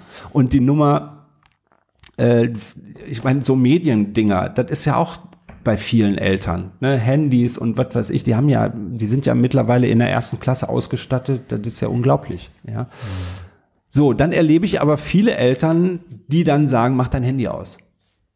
Mach sofort dein Handy aus. Du hast das jetzt schon die ganze Zeit, mach es aus. Drei, zwei, eins, aus. So, jetzt sitzt dieses Kind aber da und spielt gerade irgendein tolles Spiel, wo, wo er vielleicht nur noch fünf Minuten braucht, um das zu beenden. Und ich sage dann dem Vater immer, stell mal vor Bundesliga, samstagsabends. Und um 18.05 Uhr sagt deine Frau, mach den Fernseher aus. 3, 2, 1 aus. So. Das reicht häufig schon, damit so, und das hat all, alles was mit guten Beziehungen zu tun. Ja. Also runterzukommen von diesem, oder beziehungsweise hin zur Gleichwürdigkeit. Auch schon bei den ganz Kleinen. Und Gleichwürdigkeit bitte nicht vergleichen mit, ähm, ich, ich erlaube alles. Mein Kind darf, mein Kind darf alles. Und ist auch nicht in, in, da hat auch nichts damit zu tun, dass ich Kinder in Watte packen will. Im Gegenteil. Ja, sondern es hat etwas damit zu tun, dass wir Grenzen haben. Wir haben Grenzen und die Kinder haben Grenzen. Und ich höre so häufig, ja, da müssen wir denen mal die Grenzen ne, zeigen, wo ihre Grenzen sind und so. Nee, den müssen denen nicht zeigen, wo ihre Grenzen sind. Das wissen die selber. Ja, wir dürfen die Grenzen nur nicht ständig überschreiten. Und das ist das, was wir ständig Also ein tun. Reflex, den man auch häufig als äh, Kinderarzt sieht, ähm, zumindest da, ist dieses, ein Kind kriegt häufig eine Frage so, möchtest du denn nicht jetzt das machen? Und dann ähm, sagt das Kind nein und dann hat es aber eigentlich gar keine Wahl gehabt. Die Frage war eigentlich obsolet, weil es wurde sowieso, die Entscheidung ist schon lange Ist vorher sowieso getroffen worden. getroffen. Ich meine, in manchen Dingen, wenn es jetzt zum Beispiel ums Blutabnehmen geht oder so, wir versuch, ich versuche das manchmal auch, dass wenn ein Kind sagt nein, dass ich auch nochmal sage, ich, dann gehe ich nochmal raus, dann komme ich Genau. nachher nochmal rein. Das ist natürlich schwierig in den Arbeitsalltag Ja. äh, auch immer so zu integrieren. Da würden wir uns auch wünschen, mehr Zeit zu haben, Ja. um auch mal solche Freiräume zuzulassen. Ja. Ähm, aber ähm, ich glaube, es gibt viele Situationen, wo eben das nicht beachtet wird, wo es vielleicht eher möglich gewesen wäre, zu sagen, ähm, Und da möchte ich respektiere ich diese Grenze Ja, vielleicht mal. und da möchte ich direkt eingreifen. Das ist auch so eine Nummer mit der Zeit. Unser Clemens musste mit drei Jahren, glaube ich schon drei oder vier, war der, ähm, war der so hoch allergisch und da musste der, ähm, äh, wie heißt er, desensibilisiert werden. Ne? So heißt also, der kriegte, ich glaube, einmal im Monat eine Spritze über einen relativ langen Zeitraum, wenn ich mich Ja. da noch so dran erinnere. Hätte der das so gemacht, wie du es eben gesagt hast, ne, möchte ich dir, möchtest du die Spritze haben? Nee, möchte ich nicht. Okay, dann gehe ich noch mal raus und dann gucke ich jetzt erstmal wieder und gucken wir gleich noch mal rein. Ne? Und hätte das alles so ein bisschen besser erklärt, dann hätte es beim ersten Mal lange gedauert. Aber ich bin hundertprozentig davon überzeugt, beim zweiten, dritten Mal wäre das schon anders gelaufen, weil das Kind sich nämlich gesehen gefühlt hätte. Ja? So, wie war es beim Clemens? Ein Jahr lang oder neun Monate lang war es jedes Mal ein Zampano. Der hat sich unter den Tisch versteckt, der ist weggerannt und, und das hat viel mehr Zeit gebraucht. Ja, also da, da muss man einfach immer so ein bisschen, wenn, also wenn jemand kommt und sagt, ich habe keine Zeit dafür, dann verstehe ich das erstmal, aber man muss das auf längere Zeit sehen. Und da, und, und das ist so, ich meine, ich erlebe ja hier auch Eltern, die, die solche Fragen stellen wie, ähm, möchtest du jetzt deine Jacke anziehen? Bei 10 Grad minus ist das nicht die richtige Frage. ja. Weil da, das hat das Kind nicht zu verantworten. Und das hat auch nichts mit Gleichwürdigkeit zu tun. Mit Gleichwürdigkeit hätte zu tun, du musst dir jetzt die Jacke anziehen und du darfst entscheiden, ob es die rote oder die blaue ist. Aber ob du eine Jacke anziehst, das entscheide ich. Ja, das ist noch nicht deine, da, da bist du überfordert mit. Ja, das ist meine Verantwortung. Ja, und das meine ich damit. Und, und das machen Eltern in meinen Augen immer noch zu wenig, ähm, ihre Grenze zeigen. Ganz klar zu sagen, guck mal, hier ist meine Grenze und da möchte ich nicht, dass du die überschreitest. Ja, und genauso darf ich auch die Grenze des, des Kindes nicht überschreiten. Und wenn ein Kind da steht und fragt, Papa, darf ich Fernsehen gucken? Dann ist das erstmal nur eine Frage. Ja? Und wie erlebe ich häufig Eltern? Du hast doch gestern schon so viel geguckt, warum willst du denn jetzt schon wieder? Lass das doch mal sein, ständig dieses Fernsehen gucken. Das heißt, sie geht immer mehr in den Tanzbereich des Kindes rein. Dirty Dancing, mein Tanzbereich, dein Tanzbereich. Bleib in deinem Tanzbereich. Er hat nur eine Frage gestellt. Und darauf kannst du antworten. Kannst sagen, kannst und vielleicht noch sagen, muss ich mir gerade mal überlegen, weiß ich jetzt gerade nicht, aber sage ich dir gleich. Und dann überlege ich und ich sage, nee, darfst du nicht.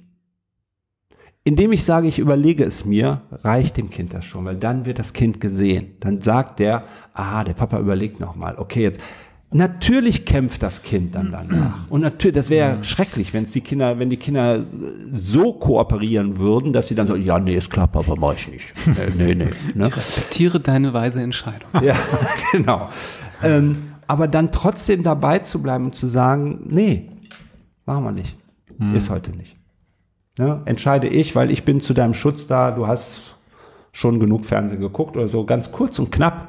Oder ich muss auch manchmal gar nichts begründen. Hm. Dann habe ich meine Gründe und dann ist das ein Nein und fertig aus. Hm. Ja. Und was ich auch noch, ganz kurz, was ich auch noch so wichtig finde, ist ähm, anzunehmen. Mein Kind anzunehmen, so wie es ist. Mein Kind schmeißt sich bei Aldi vor die Kasse, weil es einen Lutscher haben will. Das ist mein Kind. Ja, indem ich immer wieder dagegen arbeite oder immer wieder versuche jetzt aus dieser Situation heraus und dem Kind, warum bist du denn jetzt schon wieder so und lass das doch und die anderen Leute und weiß ich nicht was alles, ändert sich überhaupt nichts. Wenn ich mich daneben stelle und sage, okay, hm, ist so, ne? warten wir jetzt mal ab, was passiert, aber ich mhm. kaufe dir trotzdem nicht, mhm. dann wird man merken, zwei, drei, viermal wird es passieren noch und dann hört es auf. Hundertprozentig, da bin ich sehr von überzeugt. Es geht immer um die Annahme. Zu sehen, ich habe so ein Kind und solange es meine Grenze nicht überschreitet, das heißt also, solange ich nicht darunter leide, versuche ich das so zu begleiten, wie es ist. Mhm. Und ganz häufig erlebe ich dann, wenn das Klick gemacht hat bei den Eltern, dann hört es auf einmal auf das ist weg. Hm. Ist auch irgendwie eine Frage des, des Vertrauens oder des, des Ernstnehmens. Und nicht ja. nur nehme ich mein Kind ernst, sondern nimmt auch mein Kind mich ernst. Ja.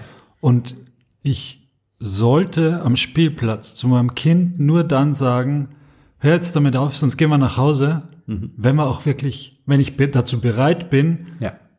die Konsequenz durchzuziehen und zu sagen, okay, und jetzt gehen wir. Mhm. Und wenn ich das, das kriegt man ja ganz häufig mit, mhm. diese, diese Floskeln, diese Stehsätze, Stück um Stück und alle fünf Minuten lang, mhm. wenn es jetzt nicht aufhörst, dann gehen wir nach Hause. Mhm. Und nach einer Stunde sind die noch immer da mhm. und nach einer Stunde ist der Satz noch ja. fünfmal gefallen ja. und das Kind ja. denkt sich, ey, und es was? ist dann nie der Satz gefallen, ähm, was es mit mir macht. Das mhm. heißt also, es geht immer nur du, du, du.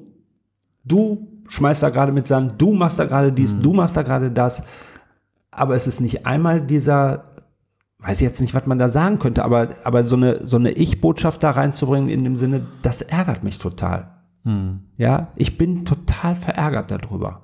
Ja, sondern immer nur das Kind falsch machen aber sich selber eigentlich gar nicht wirklich reinbringen. Und das Kind weiß vielleicht gar nicht, warum es falsch ist. Nee. Mhm. Ja, das, das fehlt dann häufig mhm. in, in, dieser Geschichte. Ne? Aber es ist, äh, also es hört sich jetzt so ein bisschen an, ähm, dass ich alle Eltern defizitär finde. Das ist nicht der Fall, absolut nicht. Eltern äh, sind wirklich für mich, ich, ich, äh, ich finde es unglaublich spannend, mit Eltern zusammenarbeiten, zusammenzuarbeiten, mit Kindern zusammenzuarbeiten. Ähm, es ist halt manchmal ein bisschen Geröll auf der Autobahn, sage ich immer, und da versuche ich, dieses Geröll so ein bisschen an die Seite zu schieben, sodass die wirklich wieder volle PS-Zahl durchstarten können. Mhm. Ja. Eltern sind toll. Eltern machen die Dinge, die sie machen, toll. Die haben eine, gerade jetzt zu Corona-Zeiten, haben die einen Wahnsinnsjob gemacht. Einen Wahnsinnsjob.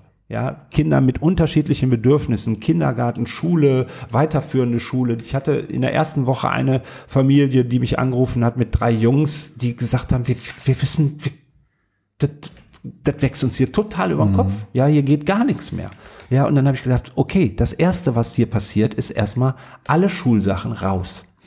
Ja, ihr macht gar nichts mehr für die Schule, überhaupt nichts, weil das interessiert jetzt im Moment überhaupt nicht, sondern ihr müsst erstmal wieder in die in die Verbindung, in die Beziehung kommen, bevor ne, die Beziehungsebene schafft die Inhaltsebene. Das ist ein Spruch für mich, der ähm, den ich irgendwann mal auf einer in der Family Lab Beratung habe ich den das erste Mal gehört und der ist der gilt auf allen Ebenen. Ja, und wenn ich es nicht, wenn ich als Lehrer es nicht schaffe, eine Beziehung zu diesem Kind aufzubauen, werde ich dem nie wirklich etwas beibringen. Ich kann die Dinge in den reinprügeln, ja, äh, aber wirklich, dass da wirklich was passiert, das geht nicht. Das funktioniert einfach nicht. Mhm. Ja, und, und deshalb habe ich gesagt, Schule, also das ist mein Spruch geworden, Schule ist nicht so wichtig. Nehmt die Schule nicht so wichtig. Das ist, ähm, mhm. ja, ich weiß, dann kommt, ja, aber es müssen, müssen noch eine Ausbildung, es muss doch dies und es muss doch jenes. Ja, was habe ich denn davon? Ja, letztendlich, ja. also 80 Prozent aller erfolgreicher Menschen haben eine schlechte Schulausbildung. Guckt euch das mal an. Mhm. Ja, also in wie viel Talksendungen sitzen irgendwelche Leute, die sagen, Schule, oh Gott, da war ich so grottenschlecht. Sind aber, was weiß ich, Schauspieler, sind Politiker, sind äh, Wissenschaftler oder sonst irgendwas. Mhm. Ja, also diese, diese Schulzeit, ich sage immer, die, die wirkliche Lernzeit, die Kurve geht erst nach oben, wenn die Schule vorbei ist. Wenn das einmal geschafft ist, dann geht es los. Mhm. Ja. Und ich hatte Eltern hier sitzen von, von Erstklässlern die in der ersten Klasse waren die Eltern schon so am Ende, dass sie gesagt haben, ey Leute, wie wollt, das, das sind jetzt noch ein paar Jahre. Wie wollt ihr das schaffen? Ja. Mhm. Nehmt es einfach, versucht es irgendwie lockerer zu sehen und, und nehmt es nicht so wichtig und versucht viel mehr an der Bindung zu arbeiten. Weil wenn das, wenn ein Kind sich wirklich sicher fühlt, wirklich sicher fühlt und auch sagen kann, okay, das ist hier scheiße gelaufen, aber ich darf in diesen Hafen der Familie immer wieder zurückfahren. Ich darf raus, raus aufs Meer und ich darf wieder zurückkommen. Das ist das Wichtige für mhm. die Kinder. Ja, und wenn dann eine 5, eine 6 oder was weiß ich nach Hause kommt, oh, ja. ja, ist es gibt, blöd. Es gibt ja auch viele, viele Eltern, glaube ich, die, wo die Kinder schon aus dem Haus sind, die extrem auch darunter leiden, dass dann, gut, dann hat das Kind vielleicht einen tollen Beruf ergriffen, Karriere gemacht, äh, kommt aber nur einmal im Jahr vorbei, die Bindung ist nicht besonders toll, ähm, ja. man unterhält sich nicht äh, auf einer Beziehungsebene, sondern das Thema ist oberflächlich, ja. Äh, nach drei Minuten ist das Telefonat schon vorbei. Ja. Da muss man sich auch, wenn man sich so seinen Verhaltenskodex so überlegt, wie möchte ich meine Kinder erziehen, vielleicht auch mal, vielleicht schon so weit nach vorne denken, dass man überlegt, möchte ich vielleicht dann, wofür, wozu bringe ich Kinder jetzt auf die Welt? Nur für diese ja. 18 Jahre oder vielleicht noch darüber hinaus? Oder, ja. Und genau. ähm, möchte ich das fördern, dass wir vielleicht danach auch, vielleicht nicht allerbeste Freunde, aber einfach eine ein schönes Verhältnis haben, dass man ja. auch mal gerne nacheinander fragt. Ja. Und ich glaube, das kommt auch total oft viel zu kurz. Ja. Dann wird dann immer nur auf diese Karrieresache genau, geachtet. Genau, weil der Fokus so dermaßen auf Schule gelegt wird und so dermaßen auf Ausbildung und wie geht das alles weiter und du musst doch und was weiß ich nicht. Und ich habe versucht immer meinen Jungs das an meinem Lebensweg zu zeigen. Alles, was ihr macht, ist keine Lebensentscheidung. Ja, das heißt also, guck mal, wie meine Kurve gegangen ist. Ich bin hin und her und bin jetzt eigentlich mit, äh, habe dann kurz vor 50 etwas gefunden, wo ich sage, das ist meine Berufung. Und da gehe ich drin auf. Und damit verdiene ich dann auch Geld. Das heißt also, wenn ich wirklich etwas gefunden habe, wo ich, wo ich Spaß dran habe, wo ich sage, boah, das ist so richtig für mich etwas, was mich erfüllt, ähm, dann ist das mit dem Geldverdienen eigentlich, dann, dann funktioniert das auch. Ja. Und dann ist halt auch immer noch, klar, da gehört natürlich auch noch immer so eine Frage, was brauchst du denn jetzt wirklich? Musst du zwei, drei Autos fahren? Musst du fünf, sechs Mal in Urlaub fahren? Oder reicht auch ein Auto und einmal im Jahr in Urlaub fahren? Aber dafür habe ich einen Job, wo ich jeden Tag immer wieder gerne hingehe. Ja, und wo ich auch sagen kann, okay, ähm, ich bin auch am Wochenende bereit dazu oder ich bin auch mal abends bereit dazu oder so, weil dann, dann ist das nicht, also meine Frau sagt immer, du arbeitest unglaublich viel. Und dann sage ich immer, hm, also ich brauche viel Zeit, aber es ist nicht Arbeit für mich. Ja, ich brauche ja. viel Zeit für das, was ich tue. Aber ja. ich, ich kann nicht sagen, also das hier ist jetzt keine Arbeit für mich, ja. mit euch hier zu sitzen und zu quatschen. Das ist einfach total schön. Und so habe ich viele Dinge, wo ich sage, das ich sehe draußen ganz viele Leute, die haben, wir hatten hier gerade eine Baustelle, so eine Straßenbaustelle, wo ich dachte, ach du Scheiße, das ist aber richtig Arbeit, was die da machen. Ne? Mhm. Klar, aber wenn das natürlich so ist, dass die Eltern vielleicht ihr Leben so durchgeprügelt haben in einem Ja. Beruf, der ihnen keinen Spaß gemacht hat Ja. Und ähm, äh, dann für, für ihre Kinder dann natürlich manchmal das auch nicht unbedingt sehen. Die sehen dann, ich habe nicht viel Geld verdient, der muss mehr Geld Ja. verdienen und Ja, das ist äh, machen da so eine. Rechnung, die nicht ganz aufgeht. Ja. Und ähm, vielleicht kann ja dein Kind den gleichen Job machen, den du so scheiße fandest, ähm, aber den total lieben. Das kann ja. Ja. auch sein. Ja, also allein Ja, schon diese Vermeidung, es gibt ja häufig diesen, diesen Druck, du musst an die Uni, du musst dieses Ja. machen. Ja. Ähm, Ja. Da, da werden ja manche Kinder schon, äh, da, da haben die äh, noch ein einstelliges Alter und dann wird dann Ja. schon da in die Da Richtung wird- Druck gemacht. Ja, ne? Das ja, ist ja. unglaublich. Ja, ja, das ist ja, das erlebe ich ja hier auch immer wieder. Deswegen sage ich ja, ich nehme dieses Wort fördern so unglaublich gerne, äh, so unglaublich ungern in den Mund, äh, weil ich sage, das ist, äh, ne, wie häufig erlebe ich hier Eltern, die dann kommen und sagen, ah, der kann aber das noch nicht und das noch nicht und das, ja. Ne? Also Gras wächst nicht schneller, wenn ich daran ziehe. Lass ihn einfach seine Zeit. Und, und ich habe es erlebt halt bei unseren Zwillingen, wie unterschiedlich Entwicklung passieren kann, obwohl die gleichen Voraussetzungen von Anfang an da waren. Ja, die sind komplett, haben sich komplett unterschiedlich entwickelt, was, was Bewegung anging, was Sprache anging, all diese Dinge. Der eine war schneller, der andere war langsamer und dann hat sich das irgendwann wieder aufgeholt und, äh, Da muss aber das nicht ist eben so, aneinander angleichen, sondern vielleicht man sich selber an die beiden angleichen. ja, So. das ist sehr schön gesagt, das ist sehr schön gesagt, ja. Sorry, ich habe dich unterbrochen. Ja, das ich war der, weiß ich nicht mehr. Das ist nicht schlimm. Wir haben so viele Themen hier, das ist ähm, so spannend. Ja, das habe ich euch von Anfang an gesagt. Ja, also es ja, kann, es ist wirklich äh, so. Du hast jetzt ähm, auch immer wieder so äh, in so Themen reingeritzt, wo man denkt, da kann man jetzt hier einen ganzen Podcast drüber machen. Also ich bin Mhm. Ja. total äh, ja, es gibt fasziniert. also wirklich viele, viele, viele Dinge, ähm, die äh, die mich da auch immer noch interessieren und, und viele sagen auch, mein Gott, man kannst ja nicht mal, du, ständig machst du irgendeine Fortbildung und noch eine Zertifizierung und noch, aber es, es brennt so bei mir, wo ich einfach sage, der, das will ich wissen, worum geht es da, was machen die da? Es ist noch nicht mal immer so, dass ich in, dass ich alle Dinge, die ich gemacht habe, ich habe irgendwann auch mal Entspannungspädagoge gemacht, habe ich noch nie irgendwas mit gemacht, ja, so, aber das hat mich damals total interessiert für mich und auch das weiterzugeben und so. Ähm, so jetzt mache ich im Moment zum Beispiel eine Ausbildung zum Verfahrensbeistand, das heißt also, ich ähm, werde Anwalt des Kindes, ähm, eine, eine super spannende Geschichte, die auch über so einen Abend bei Google immer mal so ein bisschen rumgeht und hä, Verfahrensbeistand, was ist das denn? Ja, das kam so zu mir. Und dann habe ich mir das angeguckt, habe ja, wie wichtig ist das, dass ein Kind, der Wille des Kindes vertreten wird, wenn die Erwachsenen, die Verantwortlichen irgendwie nicht auf die Kette kriegen, wie sie es am besten machen wollen. Ja, ähm, und wie wichtig ist da der Wille des Kindes, dass man wirklich den wirklichen Willen herausbekommt. Ja, nicht den auf, ich meine, auch ein aufgedrückter Wille ist ein Wille irgendwann, aber wirklich zu gucken, okay, wie stellst du dir das denn jetzt vor? Wie oft möchtest du denn den Papa eigentlich sehen, wenn die Eltern sich trennen? Ja, möchtest du den überhaupt sehen? Ja, oder ähm, wie kannst du dir das vorstellen? Soll er dich zum Fußball bringen? Soll er dich wieder abholen? Ähm, willst du, kannst du dir vorstellen, das ähm, Modell, was ich zum Beispiel auch gar nicht kannte, ähm, dass das Kind eigentlich in der Wohnung bleibt und die Eltern äh, hin und her Och. wechseln. Oh. Ja, das heißt also, der, dann ist das Kind mal mit dem Papa in dem Haus und mal mit der Mama in dem Haus. Kannte ich vorher. die nicht, wechseln sich ab, Und die wechseln sich ab. Ja? mit ihm und nicht da dieses wohnt. Kind muss ständig hin und Ja. her und Koffer packen und Ja, was weiß ich auch nicht. alles, ja? Idee. Also äh, da gibt's ganz coole Sachen. Das ist auch im Krankenhaus eigentlich ein ganz wichtiger Punkt. Der, ich weiß nicht, ob das in den Bereich auch hinein äh, trifft, aber wir haben ja auch häufig die Situation, dass notwendigerweise oder vielleicht auch unnotwendigerweise über den Willen des Kindes hinweg entschieden Ja. wird, Ja. weil es wissen ja eh alle besser, was Ja. für ihn oder für sie gut ist, was je nach Alter natürlich häufig auf Gegenwehr stößt. Das, und das betrifft die Fünfjährigen genauso wie die 17-Jährigen. Absolut. Also auch Und da wäre so, so eine Person, finde ich, Absolut.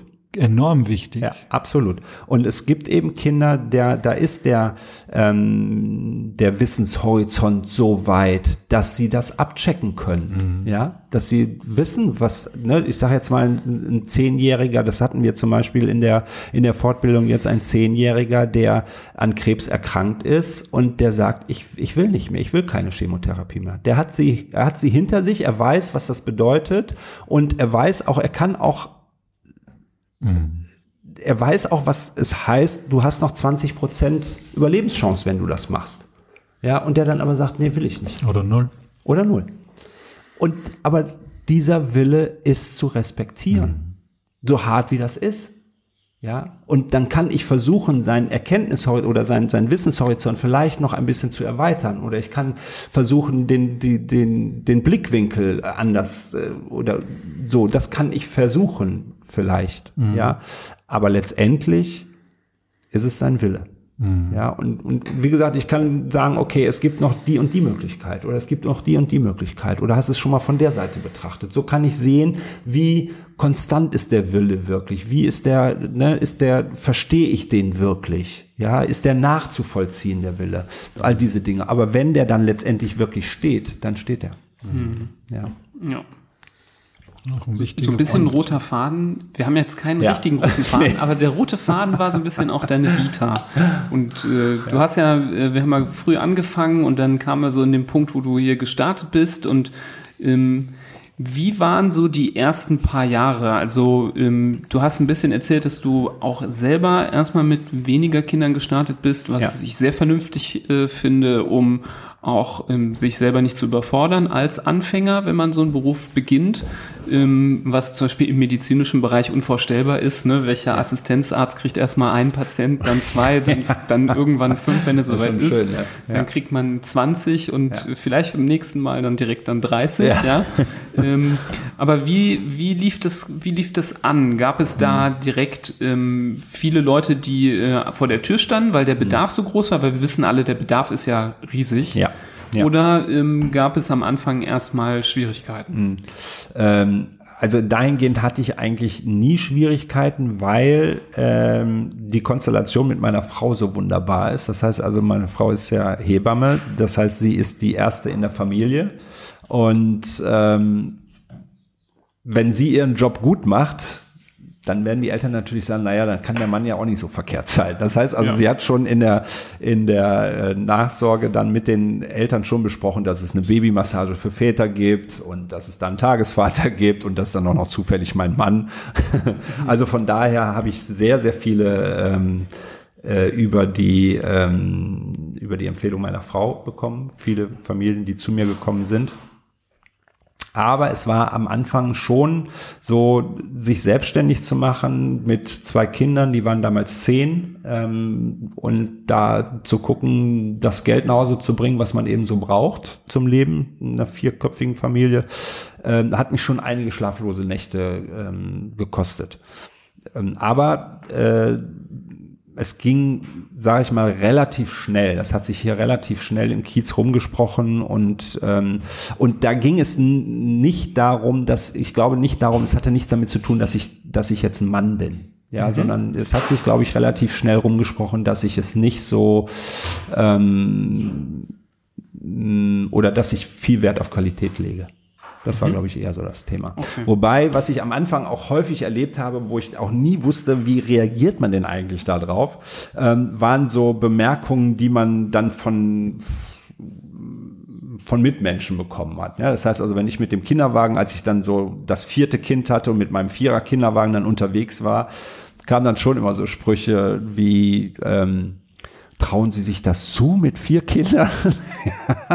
Wo ich dann gedacht habe, ja, wenn ich mir das nicht zutraue, dann würde ich das nicht tun. Ja, das war also schon manchmal ganz witzig oder auch manchmal in Teilen auch echt übergriffig, wo, wo Frauen wirklich in, in den Kinderwagen gegriffen haben und die Mütze der Kinder gerichtet haben. Ja, wo ich gesagt habe, ey, das jetzt reicht's aber, ne? Weil der Mann, so, der, so nach dem Motto, der kriegt das ja nicht mit, dass, das, mm. dass, die, dass die Mütze verrutscht ist. Ne? Mm. Das ist dann dieses Vorurteil, wenn man ja, ja. nicht die rosarote Brille aufhat, sondern ja. so eine, äh, der Mann kann das nicht Brille, dass man dann direkt äh, das dann so falsch einsortiert. Ja, ja, ja, genau. Genau. Aber das ist schön zu hören, dass du da wenig mit Vorurteilen zu kämpfen hattest. Ja. Ähm, kommt das denn manchmal vor, dass so Vorurteile, dass man die trotzdem irgendwie mal ähm, Ja. spürt? Also ähm, ich, ich sag's einfach mal frei raus. Ich, ich, ähm, du hast es ja direkt am Anfang gesagt, 90 Prozent, ähm, die den Beruf bekleiden, sind weiblich. Ja. Bevor ich dich jetzt kennengelernt habe, kannte ich keinen oder habe ich keinen ähm, Tagesvater bisher kennengelernt Ja, und Ähm, hatte da jetzt auch ähm, sowas geschätzt in dem Bereich ähm, und äh, befürchtet, von mir aus befürchtet, dass man dann ähm, stark mit Vorurteilen konfrontiert Mhm. ist. Ähm, das habe ich so im Prinzip nie erlebt. Was ich ähm, wohl häufiger von äh, Eltern höre, ist, dass deren Eltern wieder sagen, wie ihr bringt die zu ihr bringt euer Kind zu einem Mann. Ja, also da ist in den Köpfen ist echt immer noch so ein, so ein Ding drin. Und, ähm, und ich meine, wir, wir, wir können ja hier offen, offen sprechen und dieses Thema spreche ich auch immer offen mit Eltern an. Ähm, ihr müsst damit klarkommen, dass ich im Körperkontakt zu euren Kindern stehe. Ja, und da ist natürlich häufig immer noch so im Kopf, ups, ups, was ist das denn? Ja, ähm, das ist, das war auch beim Jugendamt, als ich das erste Mal davor gesprochen habe oder, oder mich da mit jemandem unterhalten habe, da hat der mir dann irgendwann Fragen gestellt, wo ich den angeguckt habe. Ich Sie mal, ich sag, stellen Sie diese Fragen auch an, an Frauen, wo ich gesagt habe, finde ich jetzt irgendwie ein bisschen komisch, so warum, wieso, weshalb und also man, man fühlte sich schon so ein bisschen in die Ecke gedrängt. Ja, so. Und ich habe mir halt von Anfang an gesagt, okay, das ist ein Thema, was ich im ersten Gespräch schon mit Eltern sofort besprechen werde. Wenn ihr ein Problem damit habt, dass euer Kind bei mir auf dem Schoß sitzt, wenn ihr nur hier reinkommt und seht, dass wir uns knuddeln, dass wir und wir küssen uns auch. Ja, da gibt's auch schon mal einen Kuss auf die Backe. Die Kinder wollen mich auch küssen. Das ist, ähm, ähm, das gehört für mich zu einer liebevollen Begleitung der Kinder dazu, der unter dreijährigen Kinder. Ja, das ist das, was die brauchen. Die brauchen keinen Englischunterricht, die brauchen kein Chemie, die brauchen gar nichts. Die brauchen, die brauchen Zugewandtheit und die brauchen eine liebevolle Begleitung. Und das gehört dazu. Ähm, und wenn ihr das auch nur ein, ein Bruchteil von einer, von einem Gedanken anders deutet, dann wird das nicht funktionieren. Ja, ich habe dem ersten Vater, die erste Familie, die bei mir, habe ich gesagt, du, deinem Jungen, ich muss dem Jungen den Penis sauber machen. Ich, das ist dir klar, ne? dass ich den anfassen muss, dass ich den sauber machen muss. Ich muss den pflegen. Ja. Und dann hat er mich angeguckt und hat gesagt, oh, da habe ich mir noch gar keine Gedanken zu gemacht. Ja. ähm, so, ich glaube, dass ich meine, wir können allen Menschen immer nur vom Kopf gucken. Das ist, aber das ist nicht nur bei Männern so, das ist bei Frauen genauso. Ja, und man, man hört ja jetzt in dieser ganzen Zeit der Diskussion, wo es halt um Pädophilie und äh, Pädophile geht, ähm, dass auch die Dunkelziffer der Frauen ähm, sehr, sehr hoch ist. Ja, so, wir können uns alle nur vom Kopf gucken. Aber ich glaube, wenn man offen mit dem Thema umgeht, dann schafft man schon eine gute Basis des Vertrauens.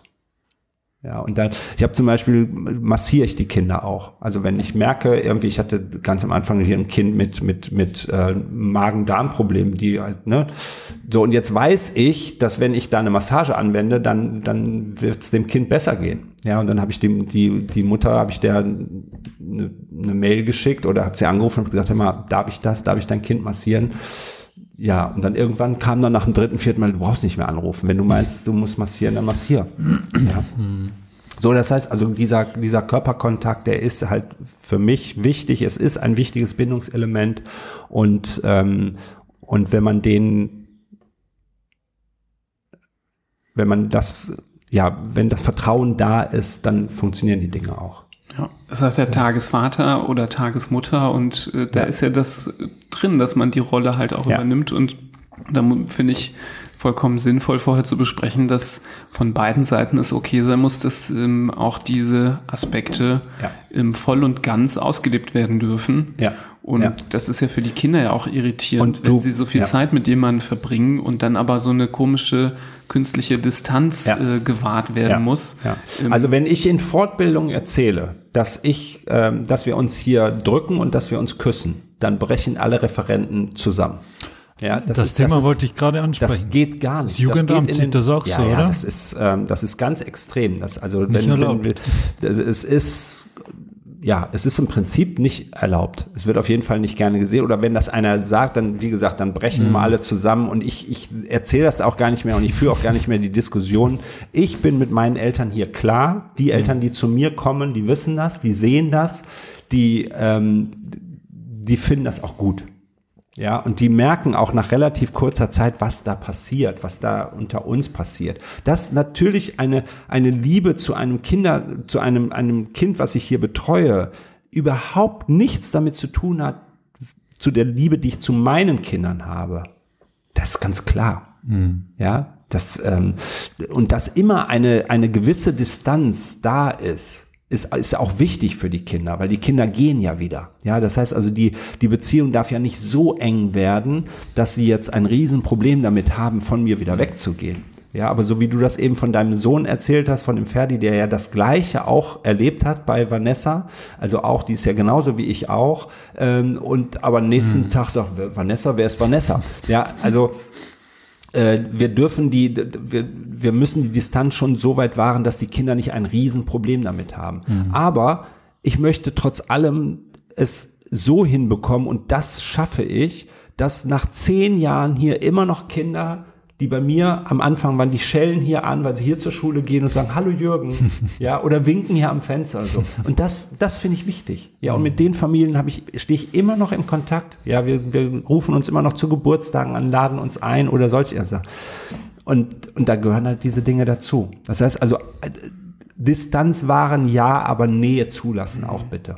Ja, und Meinst da du, muss es man würde- professionell mit Es umgehen. würde so ein Raunen durch die Menge gehen bei der Fortbildung, was du eben beschrieben hast, ähm, wenn es jetzt eine Tagesmutter ist, die das sagt. Ja, ja, Ja, ja, ja das ist schon-. Ja, ja, also das ja, ist egal. Ja, das ist Also- völlig, ja, da wird kein Okay. Unterschied gemacht. Das, das ist, ähm, äh, ja, es geht gar nicht. Okay. Aber es, es führt dazu, dass tatsächlich in der letzten Fortbildung mal eine, eine Tagesmutter erzählt hat, ja, ich habe ein Kind, ähm, wenn das nachmittags geht, dann will mich das immer, das will das Kind mich immer umarmen. Darf ich das? Da bin ich schier zusammengebrochen. Ja- Aber das führt dazu. Ja, ich meine, das sind unter dreijährige Kinder, die haben dieses Bedürfnis nach Nähe und nach, nach Körperkontakt. und die fragt, darf ich dieses Kind umarmen? Also ich finde es auch es, krass, dass äh, es, äh, es- hätte ich nicht damit gerechnet, dass du das jetzt so beschreibst, dass es Ja. so eigentlich so anti ist, weil ich mir denke, wenn man das alles so vermeidet, ob das nicht alles dann doch sehr kontraproduktiv ist, weil man sich so Absolut. gefühlsferne Roboter vielleicht auch irgendwie heranerzieht, die ähm, das überhaupt nicht mehr können, Ja. weil die sind halt nun mal einen großen Teil des Tages bei dir Ja. und ähm, wenn in diesem großen Teil des Tages das einfach vermieden wird, ähm, Ja. wie sollen die dann verstehen, dass zu Hause dann der Schalter umgelegt wird und das dann anders ist? Ähm, Ja. Die erlernen das ja dann auch so. Und, das es geht ja noch viel schlimmer weiter im Kindergarten und in der Schule wird's ja noch viel schlimmer. Das heißt also, ich habe mal mit einer, ähm, ich habe mal eine Fortbildung in der, oder beziehungsweise so, einen- so, einen, so einen kleinen Workshop in der Grundschule gemacht, im zweiten, in der zweiten Klasse und habe da mit den Kindern gearbeitet. Und ähm, dann habe ich viel mit der Lehrerin da diskutiert und dann habe ich gesagt, wissen Sie, bei bestimmten Kindern, die brauchen manchmal einfach nur so, ähm, gehen Sie mal so von hinten ran und halten Sie mal die Hände auf, die, auf den Schultern. Also wenn der gerade arbeitet, dass man so einfach mal so die Hände so auf die Schulter legt. Ja, da hat mich angehört und gesagt, das darf ich nicht. Ich sag, wie, Sie dürfen das nicht? Nein, sagt sie, ich darf doch nicht in den Körperkontakt gehen mit dem Kind. Ja, da habe ich auch gesagt, also, und ich weiß nicht, inwieweit ihr, also alleine mal Schulter klopfen, ja, ohne Worte mal jemandem auf die Schulter zu klopfen, das ist, das hebt uns bis in den Himmel. Ja, und das sind Dinge, die nicht gemacht werden dürfen. Ja, und immer weniger gemacht werden dürfen. Es wird immer mehr reguliert, reglementiert. Ja. Irgendwann darfst du das Kind wahrscheinlich nicht mehr beim Namen nennen, wegen Datenschutz. Ja, ja, ja. Keine Ahnung. Also, aber Ja. das, das entwickelt sich ja immer, Ja. immer weiter. Und je älter das Gewerbe des, der Tagespflege wird, desto, desto schlimmer wird es wahrscheinlich. Und das Ja. wird noch eine ganze Weile so weitergehen. Ja. Und irgendwann wird es wahrscheinlich, Ja. wirst du dafür Ich meine, belangt, wenn du, ja, ja, wenn genau. du dich nicht ja, daran genau. hältst. Ja, genau. Ich meine, das, das Problem ist natürlich auch, dann hört man auf einmal wieder, irgendwelche Übergriffe von äh, Erziehern oder Erzieherinnen und was weiß ich. Und dann bricht natürlich alles wieder zusammen. Ja, das heißt also, das kann ich gut nachvollziehen. Das ist natürlich das, das, ich meine, das, was da in, in, in Münster passiert ist, der, der, der, da rollen sich mir die Fußnägel hoch. Ne? Das, und vor allen Dingen, wenn man dann hört, wer da dran so beteiligt war, das finde ich ja so schlimm. Ja, das, ähm, äh, ja, aber da kommen wir jetzt in ein Riesenthema rein. Ich glaube, Ja, das ist äh, wirklich wir ein- das ist wirklich ein. Riesenthema, Aber, aber es ist, ich, ich verstehe, worum es da geht, aber ich sehe die Gefahr, dass wir tatsächlich, so wie einer von euch beiden das jetzt beschrieben hat, hier so gefühlskalte Roboter hoch äh, äh, äh, produzieren dadurch und, ähm, und das tut unserer Gesellschaft nicht gut. Das tut Und, und es ist der falsche gut. Ansatzpunkt. Ich kann das nicht verhindern, indem ich zum Beispiel die körperliche Nähe niemandem erlaube, kann ich solche Auswüchse und Ausreißer nicht verhindern. Die kann ich nur verhindern, wenn ich die Personen, die diesen Job übernehmen und diese Tagespflege ausfüllen, dass ich die so ausbilde Ja. und so äh, führe Und durch auch ihre- begleite. Genau. Und auch Das begleite, meine ich nicht mit, kontrolliere, Genau, begleiten, sondern nicht führen, begleite. sondern begleiten. Ja, ja. Dass ich es, dass ich diese, dass ich die nicht dazu kommen lasse, so Ja. quasi. ja. Und nicht Ja, das dadurch, dass ich jedem sage, nee, du, da, ihr dürft euch nicht berühren, weil wenn du einer wärst, der damit was anderes vorhat, dann wäre das für alle Beteiligten schlecht. Ja. Aber ich muss verhindern, dass der überhaupt diese, der oder die, diese Ausbildung übersteht, unerkannt übersteht sozusagen oder für sich selbst ähm, das, das dann nicht wahrnimmt. Richtig. Und da reicht für mich eben auch kein polizeiliches Führungszeugnis. Nee, ja, nein, nee. Das ist, äh, Ich glaube, das so Problem- eine Art gewisse Anzahl von Therapiesitzungen, genauso wie du, wenn du Psychotherapeut wirst, musst du ja auch selbst die, dich reflektieren und, und da in dich gehen. Und es ist bei jedem Beruf so. Es ist ja, eigentlich bei uns Ärzten ist es genauso. Da, Na, da finde ich es ja eben anders, weil ich finde, ich glaube, das Problem ist die Aufklärung über die Notwendigkeit gewisser ähm, Maßnahmen, gewisser Nähe, ähm, weil bei, bei uns Ärzten wird das nämlich eben nicht hinterfragt. Da gibt es auch schwarze Schafe und dann wird nicht alles gekippt. Ähm, dann wird nicht diskutiert, ja, wir dürfen keine genitalen Untersuchungen mehr machen. Es ist vollkommen klar, dass das wichtig ist und dass es in äh, gewissen Situationen unumgänglich ist und da wird dann nicht daran gerüttelt, ähm, dass Ja. es so ist, dann ist es bedauerlich, dass es jemand geschafft hat, irgendwie in so eine Rolle zu kommen, der vielleicht dafür nicht geeignet ist. Ähm, dann kann man da das hinterfragen, aber man kann dann nicht ähm, die Sache an sich, die eigentlich sonst durch 99 Prozent, 9 der anderen gut ausgelebt wird, dann in Frage stellen. Nur Ja. weil es ein schwarzes Schaf oder mehrere Ja. schwarze Schafe gegeben hat. ja. Schwierig, aber da hast vollkommen recht, ist ein schwieriges schwieriges Thema jetzt und äh, da müssen wir jetzt noch mal ein bisschen ich hätte mal eine, noch eine andere. Frage an dich. Vielleicht noch mal die Kindertagespflege. Wie alt, wie alt ist das? Ich sag schon wieder Gewerbe. Gewerbe. Seit wann gibt's das? Da Weißt du das? Mich, nee, weiß Nee, ich ist nicht. egal. Aber es gibt schon, wie gesagt, ewig. Es fing halt an mit der Mutter, die halt noch äh, sich ein, zwei Kinder dazugeholt hat. Ich weiß aber, äh, ja, dann kann ich dir nicht nennen. Jetzt gibt's ja zum Beispiel bei uns in der Medizin oder wenn wir uns jetzt als Onkologen outen, gibt's ja den wissenschaftlichen Nachweis dafür, dass zum Beispiel Kindertagespflege einen protektiven Einfluss hat darauf, an einer Krebserkrankung, äh, eine Krebserkrankung zu erleiden. Also genauso wie die Tatsache, wenn du ältere Geschwister hast, dann senkt das dein Risiko, eine Krebserkrankung zu bekommen, weil du anderen, weil du den ähm, Erregern und weil das, weil dein Immunsystem anders geschult wird, als wenn du jetzt als Einzelkind ohne Geschwister aufwächst. okay. Das Gleiche trifft auch für die äh, Tagespflege oder für die für die Kleinkinderbetreuung zu. Aha, Wenn du, das ist ja interessant. wenn du, Habe ich noch nie gehört. ja, Okay. das, da gibt's äh, wissenschaftliche Arbeiten darüber, dass du auch, wenn du Kinder äh, in einer Einrichtung, wenn Kinder in einer Einrichtung sind, wo sie mit mehreren Kindern zusammen sind, dass auch das das Risiko senkt, später mal an einer äh, Krebserkrankung, äh, eine Krebserkrankung zu erleiden. Also das ist jetzt für uns Mediziner schon mal ein Punkt, wo man sagt, okay, offensichtlich hat das Vorteile. Ja. Jetzt mal abgesehen davon, wenn du jetzt kein, wenn du das Wissen hättest, das du hast und aber kein Tagesvater bist, Ja. was wären deine Argumente zu sagen, okay, es ist sinnvoll für ein Kind, eine Kindertagespflege vor dem Kindergarten zu besuchen? Was sind da, warum ist das sinnvoll? Außer dass jetzt die Mama arbeiten gehen kann oder der Papa arbeiten gehen kann und Ja. der Tagesvater oder die Tagesmutter Geld verdient. Ja. Was, was hat so ein Kind davon? Ja. Ist das wichtig oder ist es eigentlich, Ja. geht es eh nur um, um die Erwachsenen? Ja. Nee, es geht eben nicht nur um die Erwachsenen. Und da versuche ich jeder, jeder Mutter, also meistens sind es halt die Mütter, aber auch jedem Vater, so dieses schlechte Gewissen zu nehmen. Ja, das heißt also, die haben, die kommen ja hier oft mit einem schlechten Gewissen und sagen, gut, dass es diese Eingewöhnungszeit gibt, nicht fürs Kind, sondern für mich. Ich kann mich so schlecht von meinem Kind trennen. Und, ähm, und ich sage ja immer, ich mache die Eingewöhnung lieber mit dem Vater, weil der eben nicht so eng meistens mit im ersten Jahr da verbunden ist.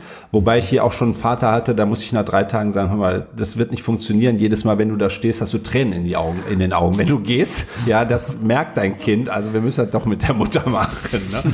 ähm, so.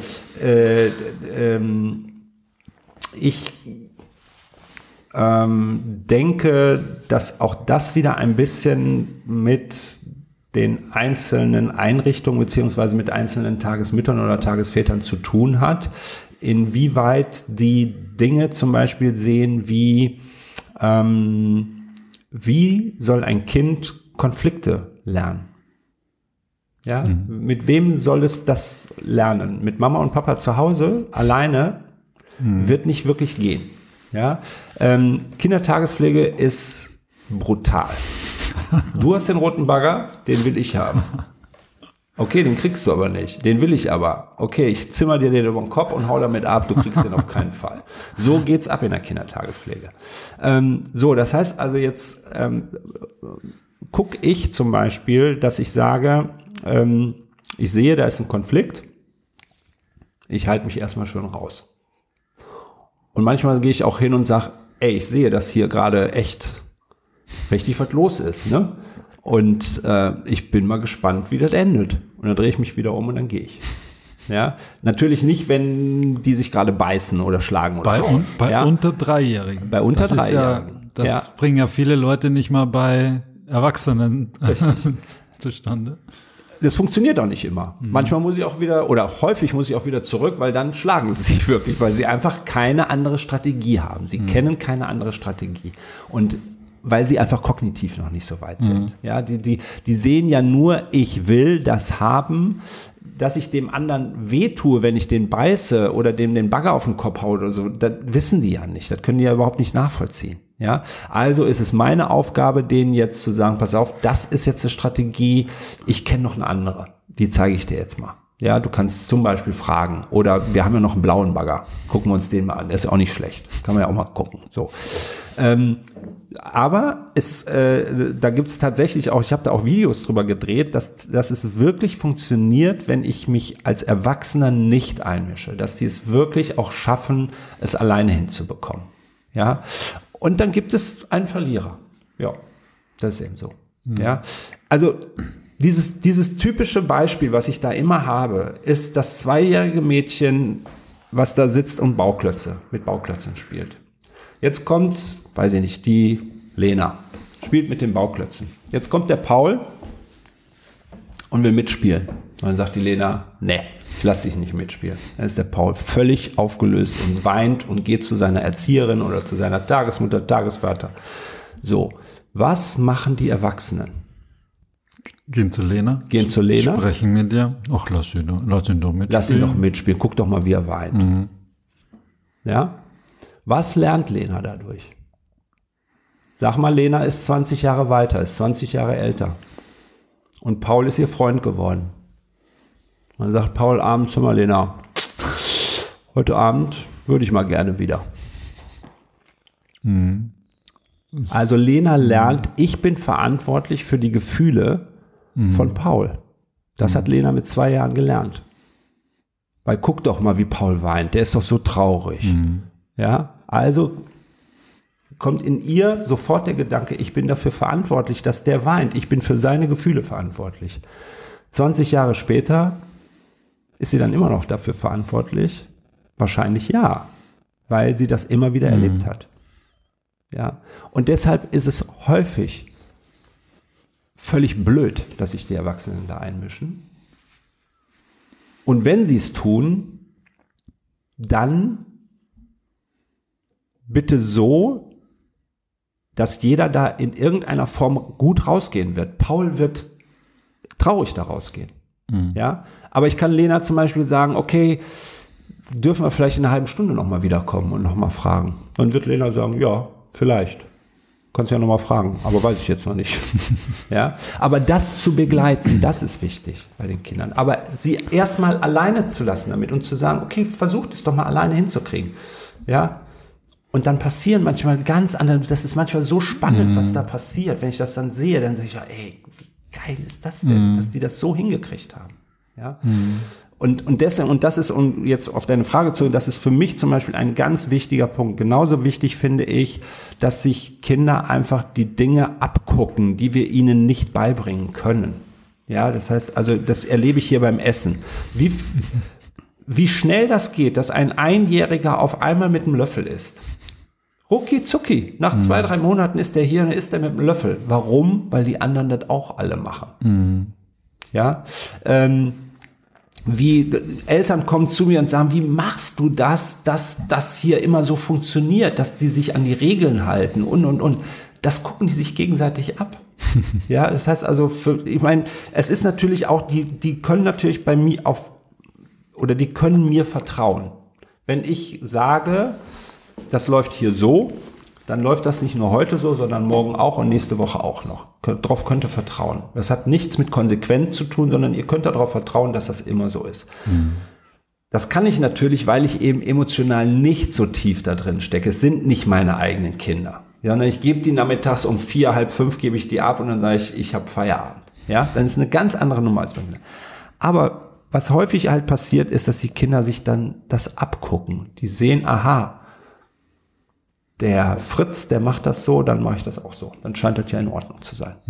Ja, wenn ich hier die Türe aufmache, dann ist der erste Gang für die Kinder immer nach rechts zur Bank. Dann setzen sich immer alle erst auf die Bank.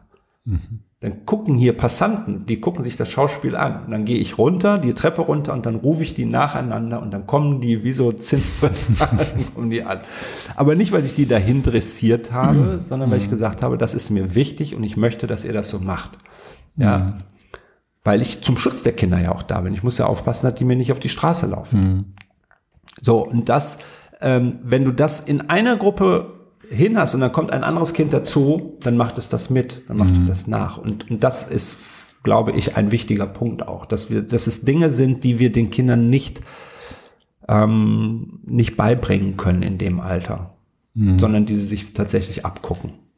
Wie mit, wie mit älteren Geschwistern, nur dass Ja. die keine Schimpfwörter verwenden, sondern genauso klein sind wie sie selbst. Ja, zum Beispiel. Manche sind ein bisschen weiter, manche sind auch vielleicht ein Jahr älter, aber da ist jetzt Ja. kein Ja, Achtjähriger dabei, der nee, nee, genau. ähm, nur daddelt und Ja, ja. jeden, jedes zweite Wort ist scheiße, sondern die sind halt so in ihrer, Die richtig in ihrer Peer Group, In, ja, genau. aber halt ganz jung noch. Ja, Vorm, Ja. Ja. Und aber man sieht auch, wie schnell sich da eine Gemeinschaft entwickelt, ja, und wie schnell jeder Einzelne wichtig ist. Ja, also heute war Moritz zum Beispiel nicht da, da wird den ganzen Tag nach Moritz gefragt. Was ist mit Moritz? Ist der krank oder ist der im Urlaub oder was weiß ich? Ja, du- das ist in ihrer Sprache versuche, also selbst die Kleinsten, das, ne, und wenn du da aufmerksam zuhörst, ähm, dann das ist und und das und solche Dinge auch ernst nimmst.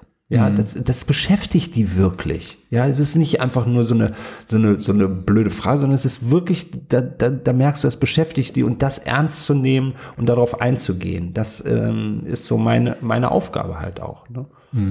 Und ich bin, also wir haben unsere Kinder mit drei dann in den Kindergarten, weil vorher kannten wir diese Betreuung auch noch gar nicht, vor 20 Jahren.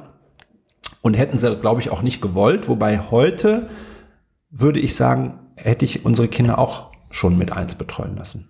Weil ich finde es, ähm, okay, ob es jetzt unbedingt eins ist, aber so, ich sag mal, ein, anderthalb, zwei, so, das ist eine gute Zeit für eine kleine Gruppe.